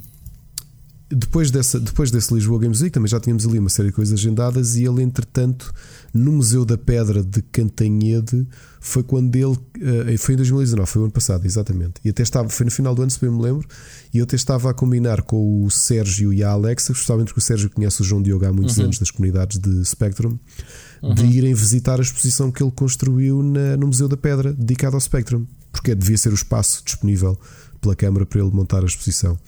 E acho que o sucesso foi tão grande e o mediatismo foi tão grande que ele, entretanto, Evoluiu. a Câmara arranjou um espaço mesmo para ser Fixo, o é? Museu Load ZX Spectrum, o, o museu oficial. Portanto, em vez de ser um, um espaço partilhado, acho que é mesmo, mesmo o museu com Pá, todo eu- o espólio do, do João Diogo, que é, vi- pá, é, é imenso. Ele, ele fez uma visita guiada só àquilo que ele levou ao fotos. Lisboa Games Week. E, e é impressionante o conhecimento que ele tem e as peças que ele tem e, e pessoas que conhecem-no mundialmente por causa da coleção e que acho que lhe vão dando dicas. Olha, atenção, olha, este tipo tem não sei quê para tu comprares. E Uhum. ele investiu ali uma pequena fortuna. E é um tipo, acho que tem mais ou menos a minha idade. O João Diogo tem mais Ah, mas ele pode, que ele tem, ele tem uma. Ele, segundo sei, tem um spin-off da Critical Software. Portanto, ele. Ele acho que profissionalmente está bem. Portanto, pode alimentar esse vício que é o, o colecionismo do Spectrum. Ahm, mas olha, eu vi fotos uh, que foram até publicadas e aliás houve já reportagens na TV e na RTP sobre, sobre o museu que foram lá também agora. Uh, O museu acho que só abre daqui a, a 15 dias, oficialmente, mas obviamente já, já começaram para as reportagens a, a abrir. Aquilo está muito bonito, aquilo está organizado, tem. Olha, tem. Tem, tem aquilo que eu aponto, ou apontei ao, ao Nostálgica na altura em que abriu, além do espaço não se comparar, obviamente, pá, pronto. Um, coitado do Mário, teve um espaço muito limitado para, para a sua coleção também, né? digamos assim. Só que faltava as placas, as informações, Há, havia muito mais a, a preocupação de, museográfica. De, Pronto, havia muito mais a preocupação neste tipo de tendência de museus e não sei o que, das pessoas poderem experimentar e mexer e estragar até às vezes que até é um crime, do que propriamente ter as coisas em vitrines, porque é lógico, são peças únicas, as pessoas não, não têm que mexer, mas terem placas de informação. Eu parece-me ter visto nas fotografias uh, que, que, o museu ia, ia por esse caminho. Lembrando por exemplo, eu estive no, no, Museu de Videojogos na Alemanha, eu não me recordo o nome de cabeça do, do museu, mas estive lá há, há poucos anos, eh, em Berlim. Um, e eles tinham aquilo montes de organizados, tinham obviamente espaços interativos, mas saías dali informado, informado. Sim, não sim. é? Um, e se ele fizer esse trabalho, porque lá está, estou a falar eu... em base em algumas fotos que vi, uh, ele até uh, supostamente está a recolher fotos para, para mim, para, para, uma peça. Um, Parece-me que, que aquilo está bonito, está um espaço agradável. Uh, eu até, até pá, não sabendo bem onde é que era Cantanhede, uh, disse à minha mulher: Olha, um fim de semana destes pegamos e vamos uh, visitar. Começa a ver no Google Maps onde é que era aquilo acima que eu disse: pá, Isto não é ir e vir no Nix, isto, isto não é nesta fase do campeonato Covid e afim, fazer um passeio destes parece ser um bocado arriscado. Mas pronto, é um destino e é um orgulho termos cá um, um sobretudo a ver com videojogos, obviamente, o Museu do Spectrum. Uh, pá, eu, eu tenho muita e, curiosidade. E, é claro que nem todos vão ter essa oportunidade, mas quem, quem puder apanhar o João Diogo uh, é uma sorte, porque realmente ele tem um conhecimento enciclopédico sobre uhum. aquilo tudo. Pois ele, ele vai ser. Uh, pois eu não sei qual é o papel dele no museu. Se ele vai abrir o museu e vai meter lá alguém a gerir aquilo, ou se ele está lá não, a não tipo acredito, inteiro. Não acredito. Não, não acredito, também acho que não. Mas. Mas. Epá, é uma vitória. É uma vitória. Ainda por cima é o primeiro museu dedicado. Ele, ele vende mesmo isto assim: primeiro museu do mundo dedicado ao Spectrum. Não há. Uh, existem algumas coleções muito grandes Uhum. Estive a ler uma, uma reportagem uma coisa em, que ele explicava, dele, em que ele explicava isso. Uma coisa interessante que eu é pensando do ponto de vista político, é muito ainda bem que o João Diogo conseguiu. Uh, também deve ter proximidade, também deve ser da zona e deve ter conseguido esta proximidade política para o fazer.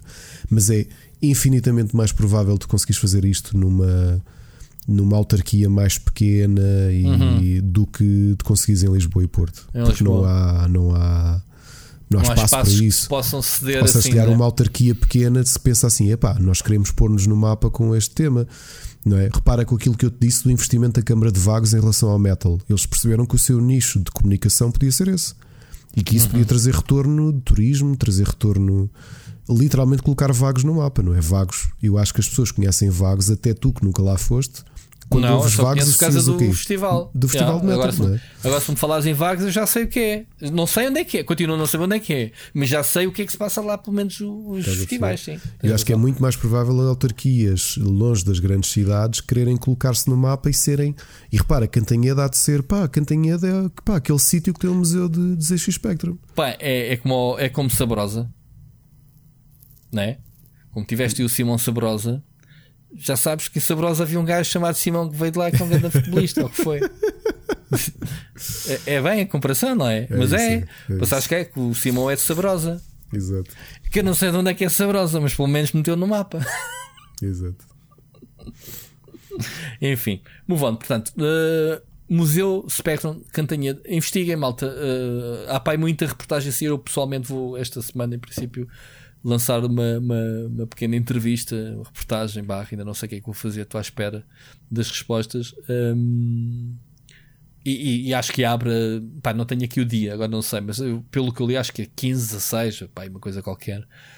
Portanto, quem for ali daquela zona de Coimbra ou quem queira passear lá para cima, é acima de Coimbra, foi ali mesmo no centro do país, digamos assim. Olha, para acabarmos esta. Para acabarmos aqui esta parte, eh, o Sírio ao bocado, olha, estou bem triste, a minha vida vai acabar, ou quero morrer. Por causa do Dune, foi adiado para fim de 2021. Portanto, ainda é um adiamentozinho. O filme sofreu bastante com o Covid, por causa, Claro.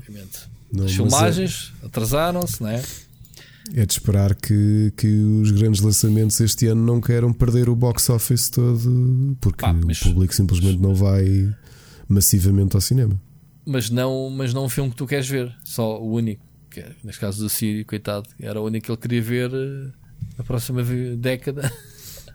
o Dune, ele, há anos que anda a falar do Dune. Houve, joga o jogo da Force 9, a adaptação. Tu achas que ele não tem jogado os jogos todos? Ele todos os anos vai jogar o, O Dune jogo board 2 game. da Ele West. vai jogar o board game sozinho, a jogar contra si mesmo. Ou, ou- ou o primeiro. Aliás, ele joga mais o primeiro Dune da, da Cryo. Portanto, Ah, ok. Queres mais funk isto? Não, não há, meu, não há. Hum, epá, ele, ele diz que. ele- ele- eu estava aqui a ler a notícia, até não tem nada a ver com, afinal, com, com o filme em si. Ok? Hum, eu acho que é estratégico, ok? É mesmo. Claro. É mesmo colocar o filme. as vendas, claro. É, é colocar onde, onde dá mais jeito na, nas contas de final de trimestre eh, dos estúdios. Portanto, yeah, já sabemos que o Dune vai vender, vai, o pessoal vai levar o pessoal ao cinema. Eu estou cheio de vontade de ver o filme. Ahm, aliás, eu estou com vontade, se calhar, de ver primeiro o original e depois ver este, é para, para ir mesmo fresco. Se bem que é um filme que eu ainda tenho muito na memória, eh, pelo menos as cenas principais, vai lá o fio condutor, mas tenho que, tenho que ver. Pronto, é só isto. Uma informaçãozinha de última hora quase do Dune. Vamos, temos aqui mais um outro tema que se calhar vamos deixar para a semana. Vamos passar já. Isto foi mesmo a promessa de hoje fazermos um podcast mais pequeno. Na semana passada fizemos uma tentativa e não conseguimos. Portanto, como eu, como eu sei que o Ricardo teve de molho, não tem muitas recomendações, né, Não. Ricardo? Não tenho, é verdade. Vamos, vamos começar por ti. Vamos lá. Olha, de jogos não, eu sei que já tens aí o Crash Bandicoot 4. eh, eu finalmente recebi-o e tenho estado, por acaso, quem tem estado a jogar ainda mais é o meu filho. Já, já experimentámos o modo cooperativo, que é engraçado porque é literalmente em pass da, pass da controller. Nós Yep. até tínhamos ligado os dois comandos e de repente pensámos: "Hum, Não, não, é preciso. Eu tinha dito. Isto é literalmente Acho- Ai, não, não, a semana passada estava embargado, não te cheguei a falar nada sobre Não, não isso, mas falaste é, é. nisso. É mesmo É, passar o seat, comando. é. Uh, já, já estamos praticamente a terminar. Admito que grande parte da. da- da- não deixa estar isso aí, está sur- eu já te digo porquê. Um, grande parte da progressão tem sido o meu filho. Nós estivemos a fazer um sistema de, de pass the controller, old school, ou seja, sempre que, alguém, sempre que eu morria, passava o comando. E foi divertido jogar assim. E o que eu gostei acima de tudo, depois de termos jogado esta trilogia remastered, é que este Crash Bandicoot 4 epá, encaixa perfeitamente no, com as mecânicas novas que traz, não é? Com, de tu poderes trocar, eh, usas o aquelas sequências de platforming que usas o triângulo para trocar, eh, para fazer shift às, ahm, à, à tangibilidade das plataformas e o outro que te permite fazer um salto alto e um spin grande. Mas eh, mesmo as mecânicas novas são introduzidas em alguns dos mundos. Eu acho que Crash Bandicoot 4 encaixa na perfeição em na sequência da trilogia, porque está ali tudo de um Crash old school. Tudo. Confirma-se. Conf- é? Confirma-se. E, e se calhar. eh, Se calhar é necessário. Eu fiz isso na, na minha review, não, não, se calhar não tiveste ainda a oportunidade de ver. Não, eu não, eu não Aliás, não tuas para não te influenciar. É, yeah, yeah. Ah, este Crash Bandicoot 4, o pessoal pergunta: 4? Já saíram 15 jogos, man, do Crash Bandicoot. E há. Só que basicamente a Activision chegou à conclusão que tudo o que foi, eh, tudo o que não era da Naughty Dog vai, foi para o lixo. Porque Yeah. Não é canónico. a, a- a Na- a Naughty Dog fez a trilogia original e depois ainda fez um o de carros, o primeiro do- Sim. de cards. E depois houve um party game, um quinto jogo, party game feito Eu gostei muito. pela Eu gostei eh, muito Aerocom, Aerocom, se não me engano, não me lembro qual é que foi a empresa. Eu, eu gostei muito desse que era o, o Crash Bash. Eu adorei esse party game. Pronto, Foi dos meus party games favoritos na altura. Esses cinco jogos marcaram a era da Sony. Foi vendida à Universal Studios, o, o Crash, que pertencia à Vivendi, da família Vivendi. E depois sabemos que a Vivendi foi parar à Activision. Pronto, aí começa a história da Activision. E lançou uma série de jogos pá, que saíram na Xbox 360 que eu tenho-os ali na prateleira a adicionar eh, eh, semi-open worlds, eh, pá, umas coisas esquisitas. Mal caralho. Os jogos eram uma treta, diga-se de passagem. E depois Uh, uh, e, e depois esmiuçaram aquilo anualmente, lançaram realmente para aí 10 jogos, coisas parvas entre jogos de carros, de karts, obviamente, outra vez, e mais, mais outras cenas de plataformas. Em 2010 desapareceu, foi o último jogo que saiu. E depois lançaram estas duas uh, remasters barra remake da trilogia original, lá está, que era exatamente para, para perceber se havia público para isto. E havia, teve sucesso, a qualidade era boa. E um, o estúdio que fez o, o, Crash Bandicoot 4, que foi a Toys for Bob, uh, tem muita experiência. Eles fizeram basicamente o universo Skylanders. Um, foram eles que trouxeram o Spyro the Dragon inserido no, no uhum. universo Skylanders. Um, e, e, e, pegaram e fizeram de raiz um jogo novo da série. Lá está o 4. Is About Time, que é irónico, é, já era sem tempo de vir um jogo novo. É, tudo conjuga neste título, que também tem a ver com viagens no tempo. É, tudo, tudo faz sentido neste, neste, neste título. E é como tu dizes, é muito feliz em termos mecânicas. É muito, é muito menos frustrante porque eles adicionaram o um novo modo que é, epá, é os jogos modernos, é mesmo isto, a evolução dos jogos, que é não há cá três vidas que começa um nível novo. Não, Pá, vais não assumando, vais os jogos são difíceis. que perdes. Tu podes optar por esse modo. Yeah, yeah. Mas não faz sentido. O, o, a trilogia inicial, se há alguma coisa que nos ensinou, foi que os jogos eram estupidamente difíceis por causa disso que era, tinhas três vidas para chegar ao fim de níveis, muita salto milimétrico, man. Isso, e depois foi outra correção que eles fizeram. Eles não há cá a sombra do boneco, é mete uma bola amarela debaixo do boneco, que yeah, é para as pessoas verem onde é que vão cair. E são mecânicas que funcionam, porque eu quero realmente estressar. Pá, lá há montes de sequências em que tens que andar a saltitar é, e a é. planar no ar. O Man, jogo, não, o jogo quero... não passa a ser fácil por causa destas pequenas alterações que fizeram. Exatamente, ou seja, é. não mexeu na essência, mas está moderníssimo porque uhum. afinaram estas cenas atuais. Pronto. É, isso mesmo, isso mesmo. Um, e pá, de resto o jogo está bonito, a história é gira uh, e, e, e, os níveis uh, fluem no, no, no empancas. Uh, pá, o jogo até, até vai mais longe. Tu estás a jogar, não sei se já reparaste nisso, se perdeste muitas vezes no mesmo sítio, o jogo cria-te um checkpoint logo à frente num caixote de, de, ponto de interrogação. Por isso é que estão lá os pontos de interrogação que não sabes o que é que está lá dentro. Normalmente são frutas, mas pode haver um save point. Porque o jogo diz: é pá, o gajo está sempre a repetir esta sequência, morre a meio, vamos lhe encurtar e vamos meter um checkpoint a meio. Reparaste nisso? Não Se não reparaste, ele faz. Ele faz porque houve lá partes, pá, duas ou três partes, ou quatro, ou whatever, que eu fartei de perder vidas, ou porque queria fazer e, e arrebentar os caixotes todos. Pá, e, é, e, e, e, o jogo identifica a tua frustração e mete checkpoints intermédios. Como se isso não bastasse. Se continuas a perder ainda assim, começas uh, o checkpoint com uma máscara já assumida. Uma máscara que te dá. Dá-te um, um, uh, toque. Dá-te um toque. Podes é. tocar uma vez dos inimigos. Portanto, o jogo não está ali para te prender, é um jogo honesto. Olha, porque estávamos a falar de uma longevidade honesta. Eh, ser desonesto, pá, encaixa perfeitamente. É fazer-te perder vezes sem conta um nível que tu acabarias em um quarto de hora, estás ali uma hora e meia porque não consegues passar lá de uns saltos. Yeah, yeah. E este jogo não te sente, faz isso. Sente que ele mas... te permite, se quiseres, podes jogar old school.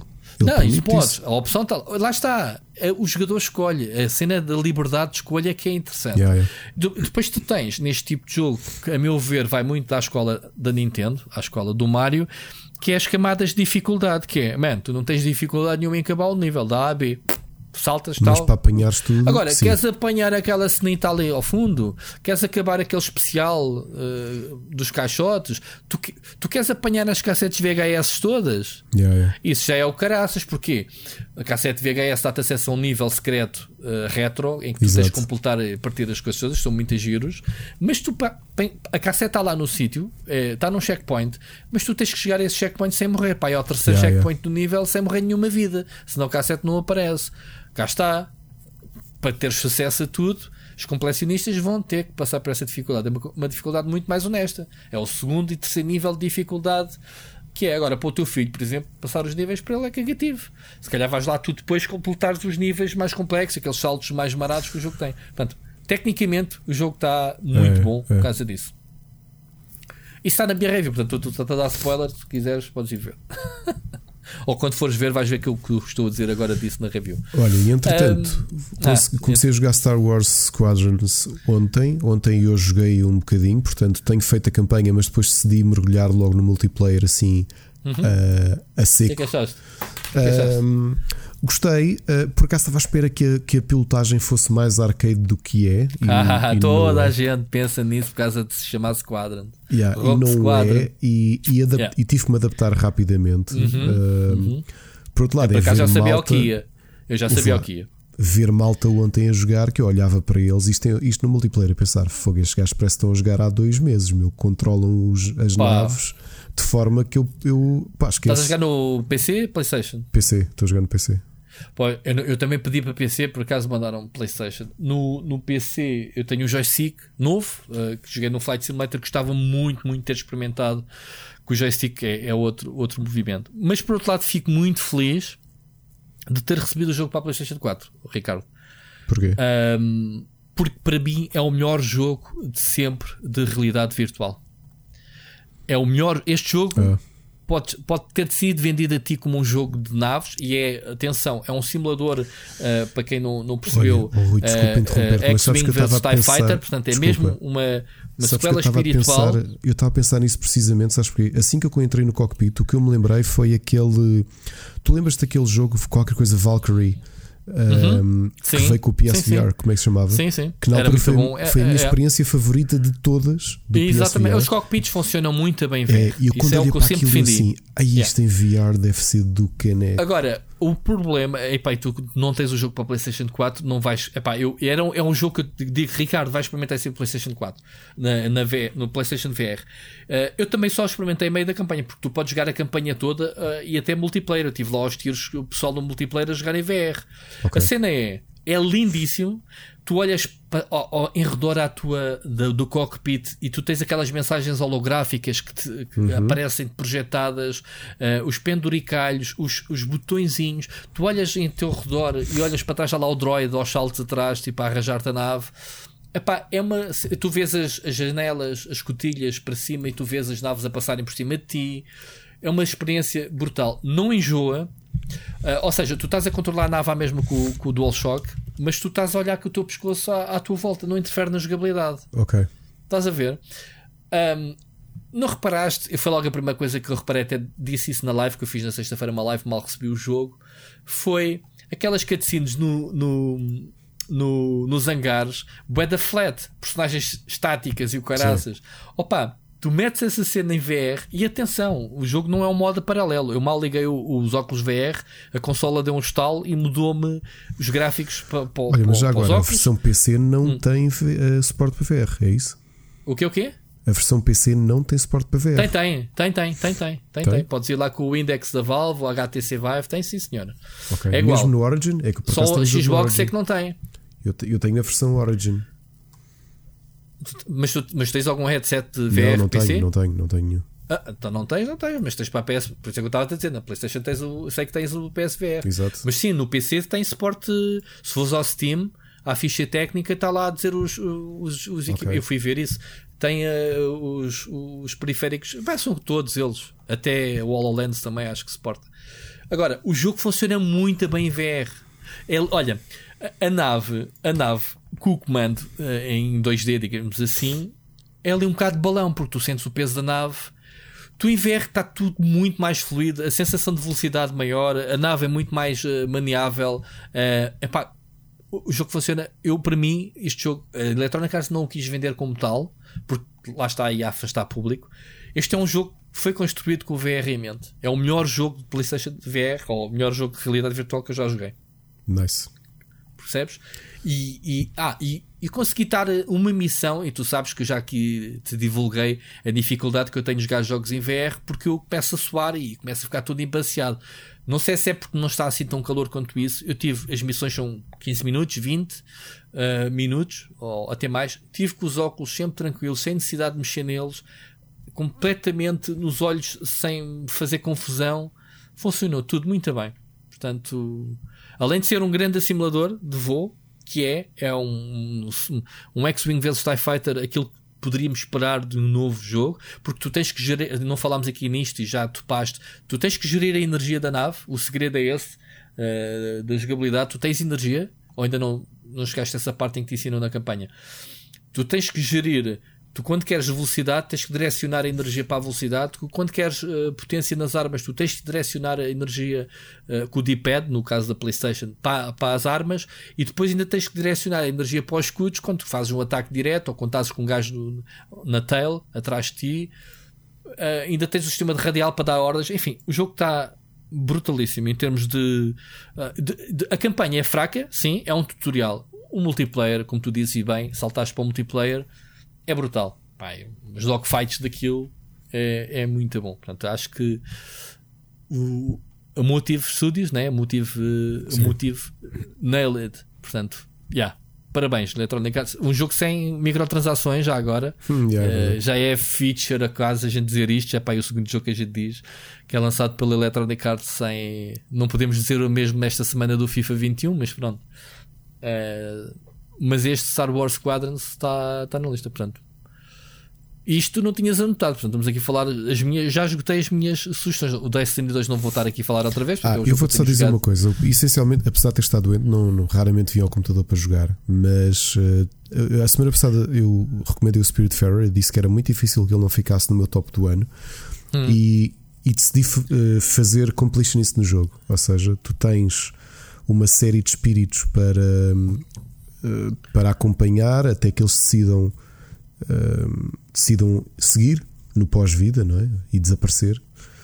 Uh, e eu decidi procurar todos, mesmo os opcionais, e portanto tentei prolongar a minha, a minha estadia uh, naquele mundo. E, e digo-te, é, é- continuo a achar que é um dos jogos que eu mais vou recomendar este ano, porque Tu, é tu és um uma Jennifer Lo, uh, Love uh, Hewitt E aí do- da cena? É um bocado, é um bocado isso, porque é uma coisa interessante que vocês vão sentir eh, quando jogarem Spirit Fairer.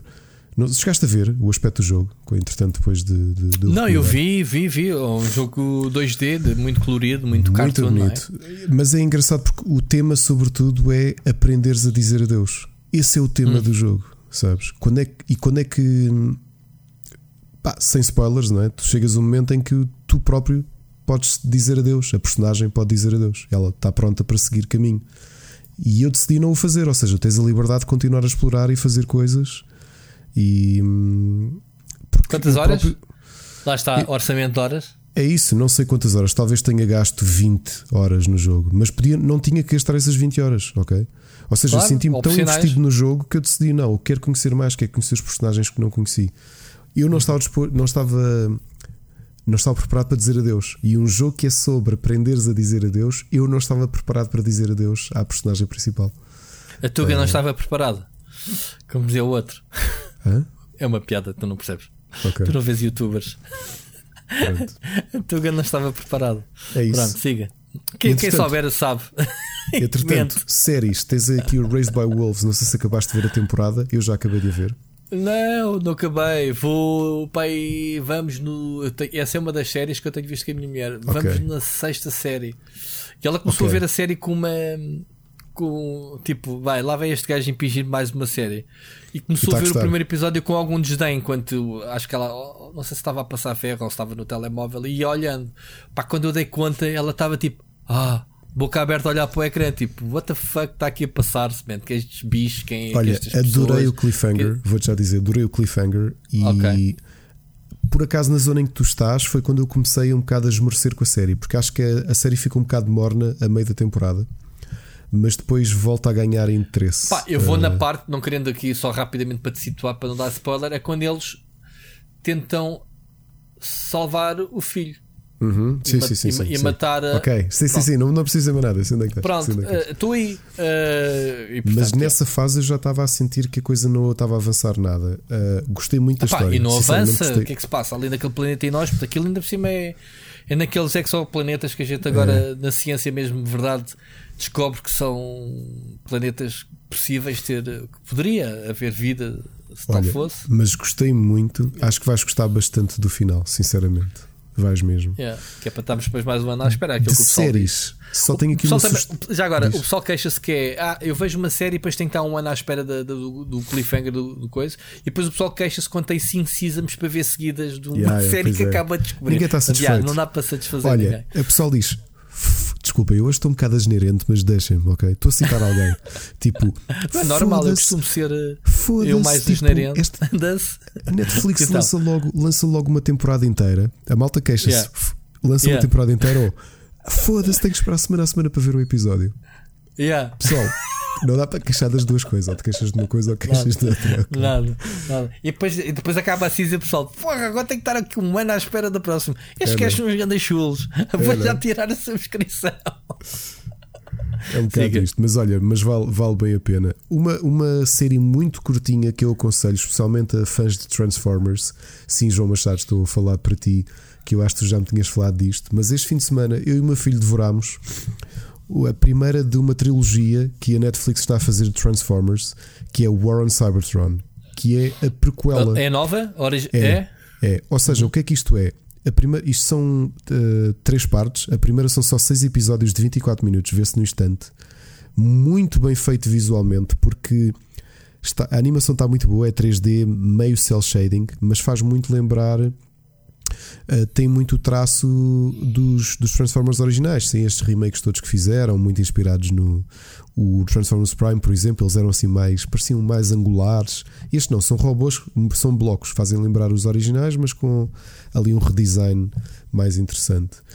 Transformers War, of, War on Cybertron é uma trilogia, portanto, pelas minhas contas, isto está de dar 18 episódios, deram agora os seis primeiros neste ano. Isto é, é o Siege. é Origens. É antes do Optimus Prime, ou, ou seja, Chegar o que é que Terra. está a acontecer em Cybertron para ele fugir. Aquilo que tu, Olha- tu descobres no- na minissérie, nos primeiros episódios, contam-te um bocadinho, mas aqui estendem a história, contam-te a parte política toda. Porque é que o Mas Optimus isto é, Prime. é uma espécie de. É como se fosse no planeta do Super-Homem, não é? Em Krypton, digamos assim, antes de explodir. É Sim, isso. é, isto é em Cybertron antes de eles fugirem para a Terra, antes do Optimus fugir Pronto, para a antes de Terra. chegarem à Terra. Agora a pergunta que eu te vou fazer, completamente inocente: eles lá no planeta deles também se transformavam em carros? Transformavam. Os carros foi necessidade Transformavam. eh, para se Não, adaptarem não, à. Terra? Não, eu vou, vou o que aconteceu no primeiro episódio da- da- do cartoon. ok? Porquê? No planeta deles eles se transformavam em carros para. Não se transformavam em que transformavam-se em veículos diferentes, porque é a característica deles, eles transformam-se. Porquê? Porquê? A resposta é simples, porque a Takara, quando criou os brinquedos no início dos anos 80, Man, o selling point eh, é que eles transformavam em coisas. Eu sei, agora- caraças, eu sei, mas em termos de lore isto não faz sentido nenhum. Se, se- se a Netflix está tão preocupada em querer eh, recriar as origens, não é? Em Epá, Cybertron, parte era a política. pergunta que ela, o gajo transforma-se em caminhão, mas porquê? Porque Ou sim. porque eles na Terra pode, tinham que se, porque tinham que se disfarçar. Não é assim, olha, sou um robô gigante, não, sou um Olha, caminhão. Então imagina, aí não- em, em vez de se transformar em, em, em caminhões, imagina que era uma série de animação sobre uma raça que consegue fazer autofelação. Ok? Oh, meu, E- eu não estou a dizer o agora tu- contrário. Eu estou a dizer, eles podiam ter capacidades de, de metafórmicas, né? de, de se transformarem em out- em cenas, percebes? Em outras cenas, lá no planeta deles. Não Ah, eram robôs, eram. mas não eram iguais aos nossos, porque se tu te lembrares do primeiro episódio, tanto que eles têm formas diferentes. O Optimus Prime não se transforma num caminhão de terrestre, tiro. não se transforma num caminhão de tiro, nem o, o, por exemplo, o Megatron não é uma pistola, é um tanque, um tanque diferente. Ainda pior, meu. O Starscream, o Starscream não é um jato, é um avião que parece uma- um prisma triangular. Não tem nada a ver, Ah, um são alienígenas. formas geométricas. Por exemplo, o, o Optimus Prime podia ser um paralelepípedo. O Pronto, pa- com o rodas para é um paralelepípedo com umas rodas de metal muito estranhas. Ou seja, eles não são coisas, não são veículos terrestres. Porque essa explicação deles serem veículos terrestres, se bem te lembras do, do início da série de animação, quando a arca choca contra a montanha, há um vulcão, na- portanto, eles estão milhares de anos presos no, no- porque eles chegam muito antes do, Sim, da, da, humanidade humanidade. existir, não é? Só que há um, há um terremoto, há um vulcão na, na, na era moderna. E então há uma sonda que sai da arca, como eles estão, ah, alguns estão destruídos dentro da arca, inanimados, não é? Estão mortos, para, para Transformer estão mortos. Sai uma sonda, começa a ver o que é que há à volta. E o que é que vê? Caminhões de tiro, carros de polícia, aviões, e depois volta e reconstrói-os com aquilo que viu. Essa Isso é a é explicação. perfeito. E isso é uma explicação do caraço. Agora, a explicação pa- pa- para eles se transformarem nesses mesmos carros em prequela é que não faz sentido. É isso que eu te estava a dizer aqui. Estava-te a desmanchar espera, essa já teoria. agora, já agora vou ver se existe resposta para isso. Ah, ah, Porquê? ah Porquê estás- que isso estás-me a perguntar? Não, estou Não, eu a não. ver. eu- eu- no, no planeta deles, eles são robôs. É a forma natural deles, são robôs, não é? São... Agora, podiam-se nem se transformar, terem essa capacidade, mas não haver essa necessidade. Podiam se transformar em coisas úteis que eles precisassem, em, outras formas, qualquer, whatever. Agora, justificar uh, transformarem-se em bumblebees e, e em, em carochas e, e, caminhões não faz sentido lá no planeta deles. Mas isto eu trouxe agora ah, já só sei para te chatear. Já sei a resposta. Só para te chatear. Já sei a resposta. Não sei. Ok. Ah, Porque esta necessidade da prequela, vamos mostrar como é que era o planeta deles, Cybertron, antes de eles virem para a Terra. E a pergunta que deu foi. Não, mas- e transformavam-se lá em não, mas casa. eu Eu acho que toda, qualquer puto de 5 anos, o teu filho faria essa pergunta, meu. Ok, não mas já, já, há pergunta, já há a resposta para isso. Ok? Qual é? Ah, foste ler agora? Então fui diz. ler, fui, quando falavas, fui, fui ver se alguém já tinha feito esta pergunta. Eu não sabia responder. Oh, mas, mas alguém fez? Ou, ou sou alguém fez essa iluminado eu? E a resposta. Não, a resposta. Para dizer, que- para dizer mais nada tinham- também. Não, não, não. A resposta é simples: é que eh, eles em Cybertron era por conveniência. Ou seja, para o, para o dia a dia normal tinham as suas formas bípedes e para se Certo. locomoverem para, para em, em grandes distâncias tinham uma segunda forma que lhes permitia mover-se ahm, mover-se mais rapidamente. É só isso. Pronto, faz sentido. Em Ou veículo, seja, é como tu, se qualquer, tu pudesses transformar num carro, não tinhas acabado de comprar um carro novo no meio da pandemia. Pronto. Eu conheço uma pessoa que fez isso, mas pronto. Está ali com 2 mil km, que quiser. Portanto, quando eu o vender, também vai ser bem enviado. Mas chega. Mas Ahm, olha, mas tirando isso, a série vale muito a pena porque aborda, por exemplo, a ligação de irmandade que o Optimus Prime, o Ultra Magnus e o Megatron tinham antes da, da revolta. Ou seja, e dos Decepticons terem sido são, escravos. todos amig são todos amigalhaços ao início. Eram, eram amigalhaços antes, porque já começas com a, com a guerra completamente rebentada e com os Autobots a levarem na boca. E está muito, está giro. Mas, ou seja, mas tu depois justifica porque é que cada um escolheu o seu lado? Ou, Sim, e tu, e tu percebes, obviamente, que os- o, o Megatron é, é- é muito fascista na sua visão, só que por outro lado, tu quase que tu percebes, eles revoltaram-se porque eram a casta mais inferior. Suprimidos. Os Autobots ok. eram a elite, ou seja, viviam, div- estavam o dia todo a divertir. A vida deles era tão suave que eles faziam corridas entre eles e depois tinhas Yeah. os Decepticons nas minas ali a dar no duro, a trabalhar. Yeah. Estás Yeah, a perceber? yeah. Uhum. E a série está muito gira. Seis episódios muito bons. uh, vale muito a pena. Olha, vale tanto a pena que eu já disse ao meu filho: vamos, vamos e ele está com, com interesse nisso, vermos a série original uh, toda seguida.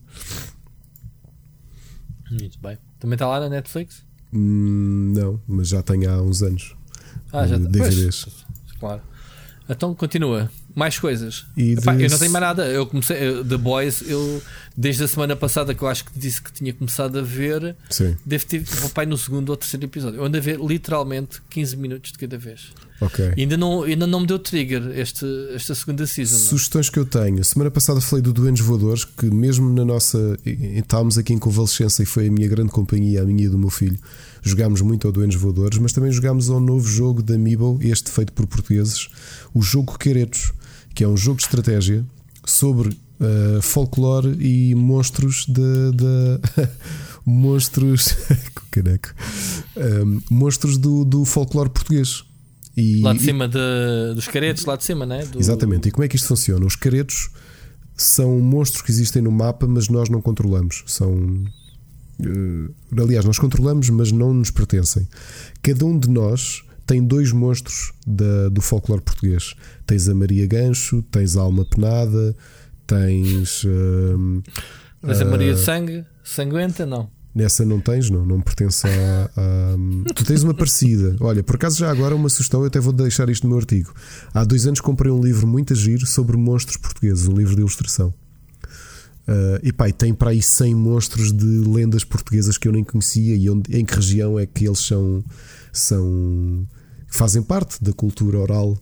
Mas pronto, o Caretes é isto. Nós temos dois monstros e o objetivo é ahm, raptarmos ah, aldeões, mas eles têm que estar sozinhos porque ah, os- o tabuleiro é feito com uma série de encruzilhadas e sempre que dois, dois bonequinhos, dois aldeões estão juntos, eles fazem uma fogueira. O que é que isso quer dizer? Que sejam caretos ou sejam monstros teus ou do teu adversário, quando eles chegam, se tu, se tu encontrares um grupo, tu não consegues capturá-los. Eles fogem em direções diferentes. Tu tens de conseguir é ir assustando-os de forma que consigas apanhá-los sozinhos e raptá-los. Ok? E depois, Uau, uma coisa isso é um curiosa: Jogo, isso é um jogo jo- de tabuleiro? é um jogo de tabuleiro. Mas está muito bonito. Epá, vejam a arte, está muito bem pensada. Ok?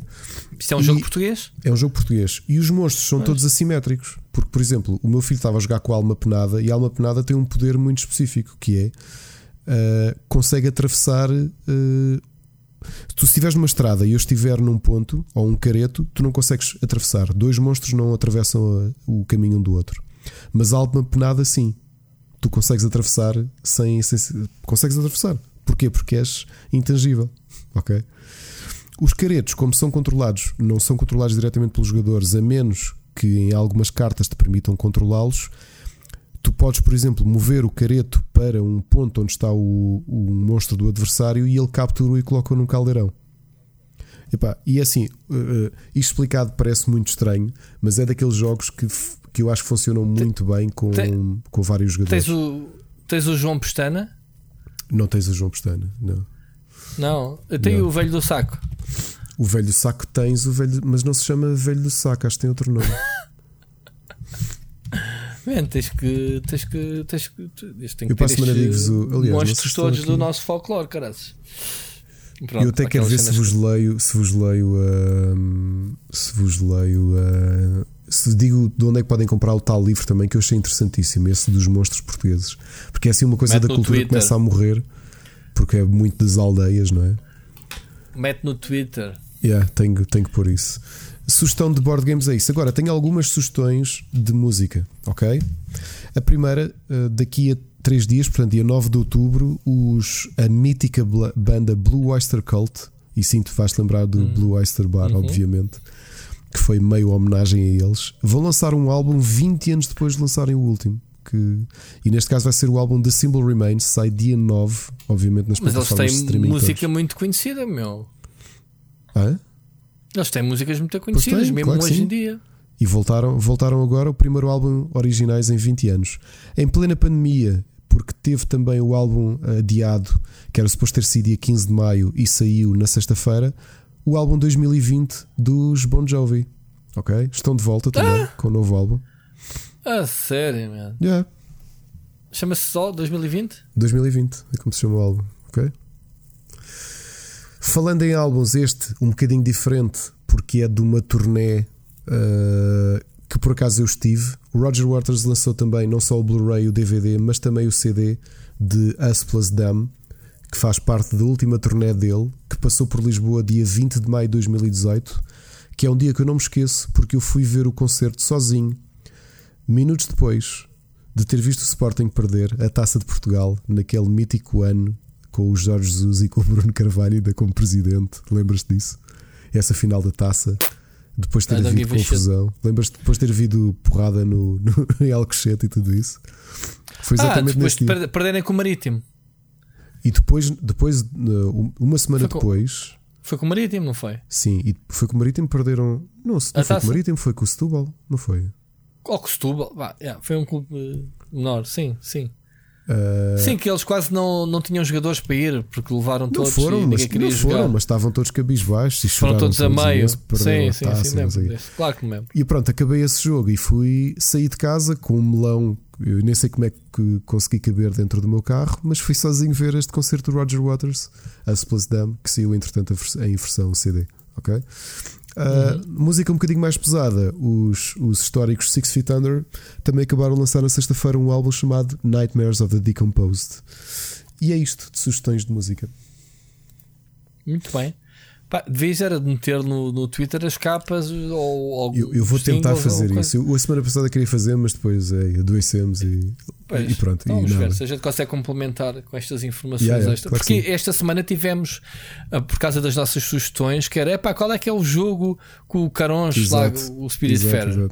E qual é que é o jogo que tu falaste a semana passada dos comboios, que eu por acaso ainda não consegui fazer a, a review para o canal. Um, o pessoal fica no ouvido e depois não consegue perceber o nome ou, ou da forma como a gente diz. Portanto, temos que, temos que ir eh, yeah, complementando. Yeah. Boa. Muito bem. Olha, tivemos aqui mesmo assim um programa uh, mais pequenito, por acaso vamos completá-lo. Portanto, malta, não se queixem.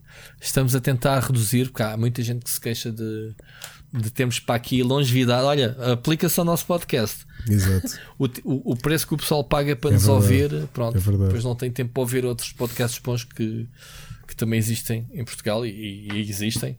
Quem me dera ter tempo para ouvi-los a todos.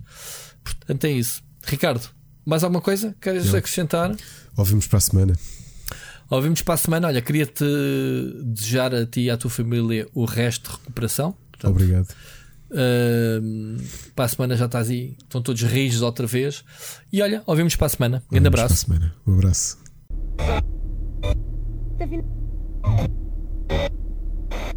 Tá vindo.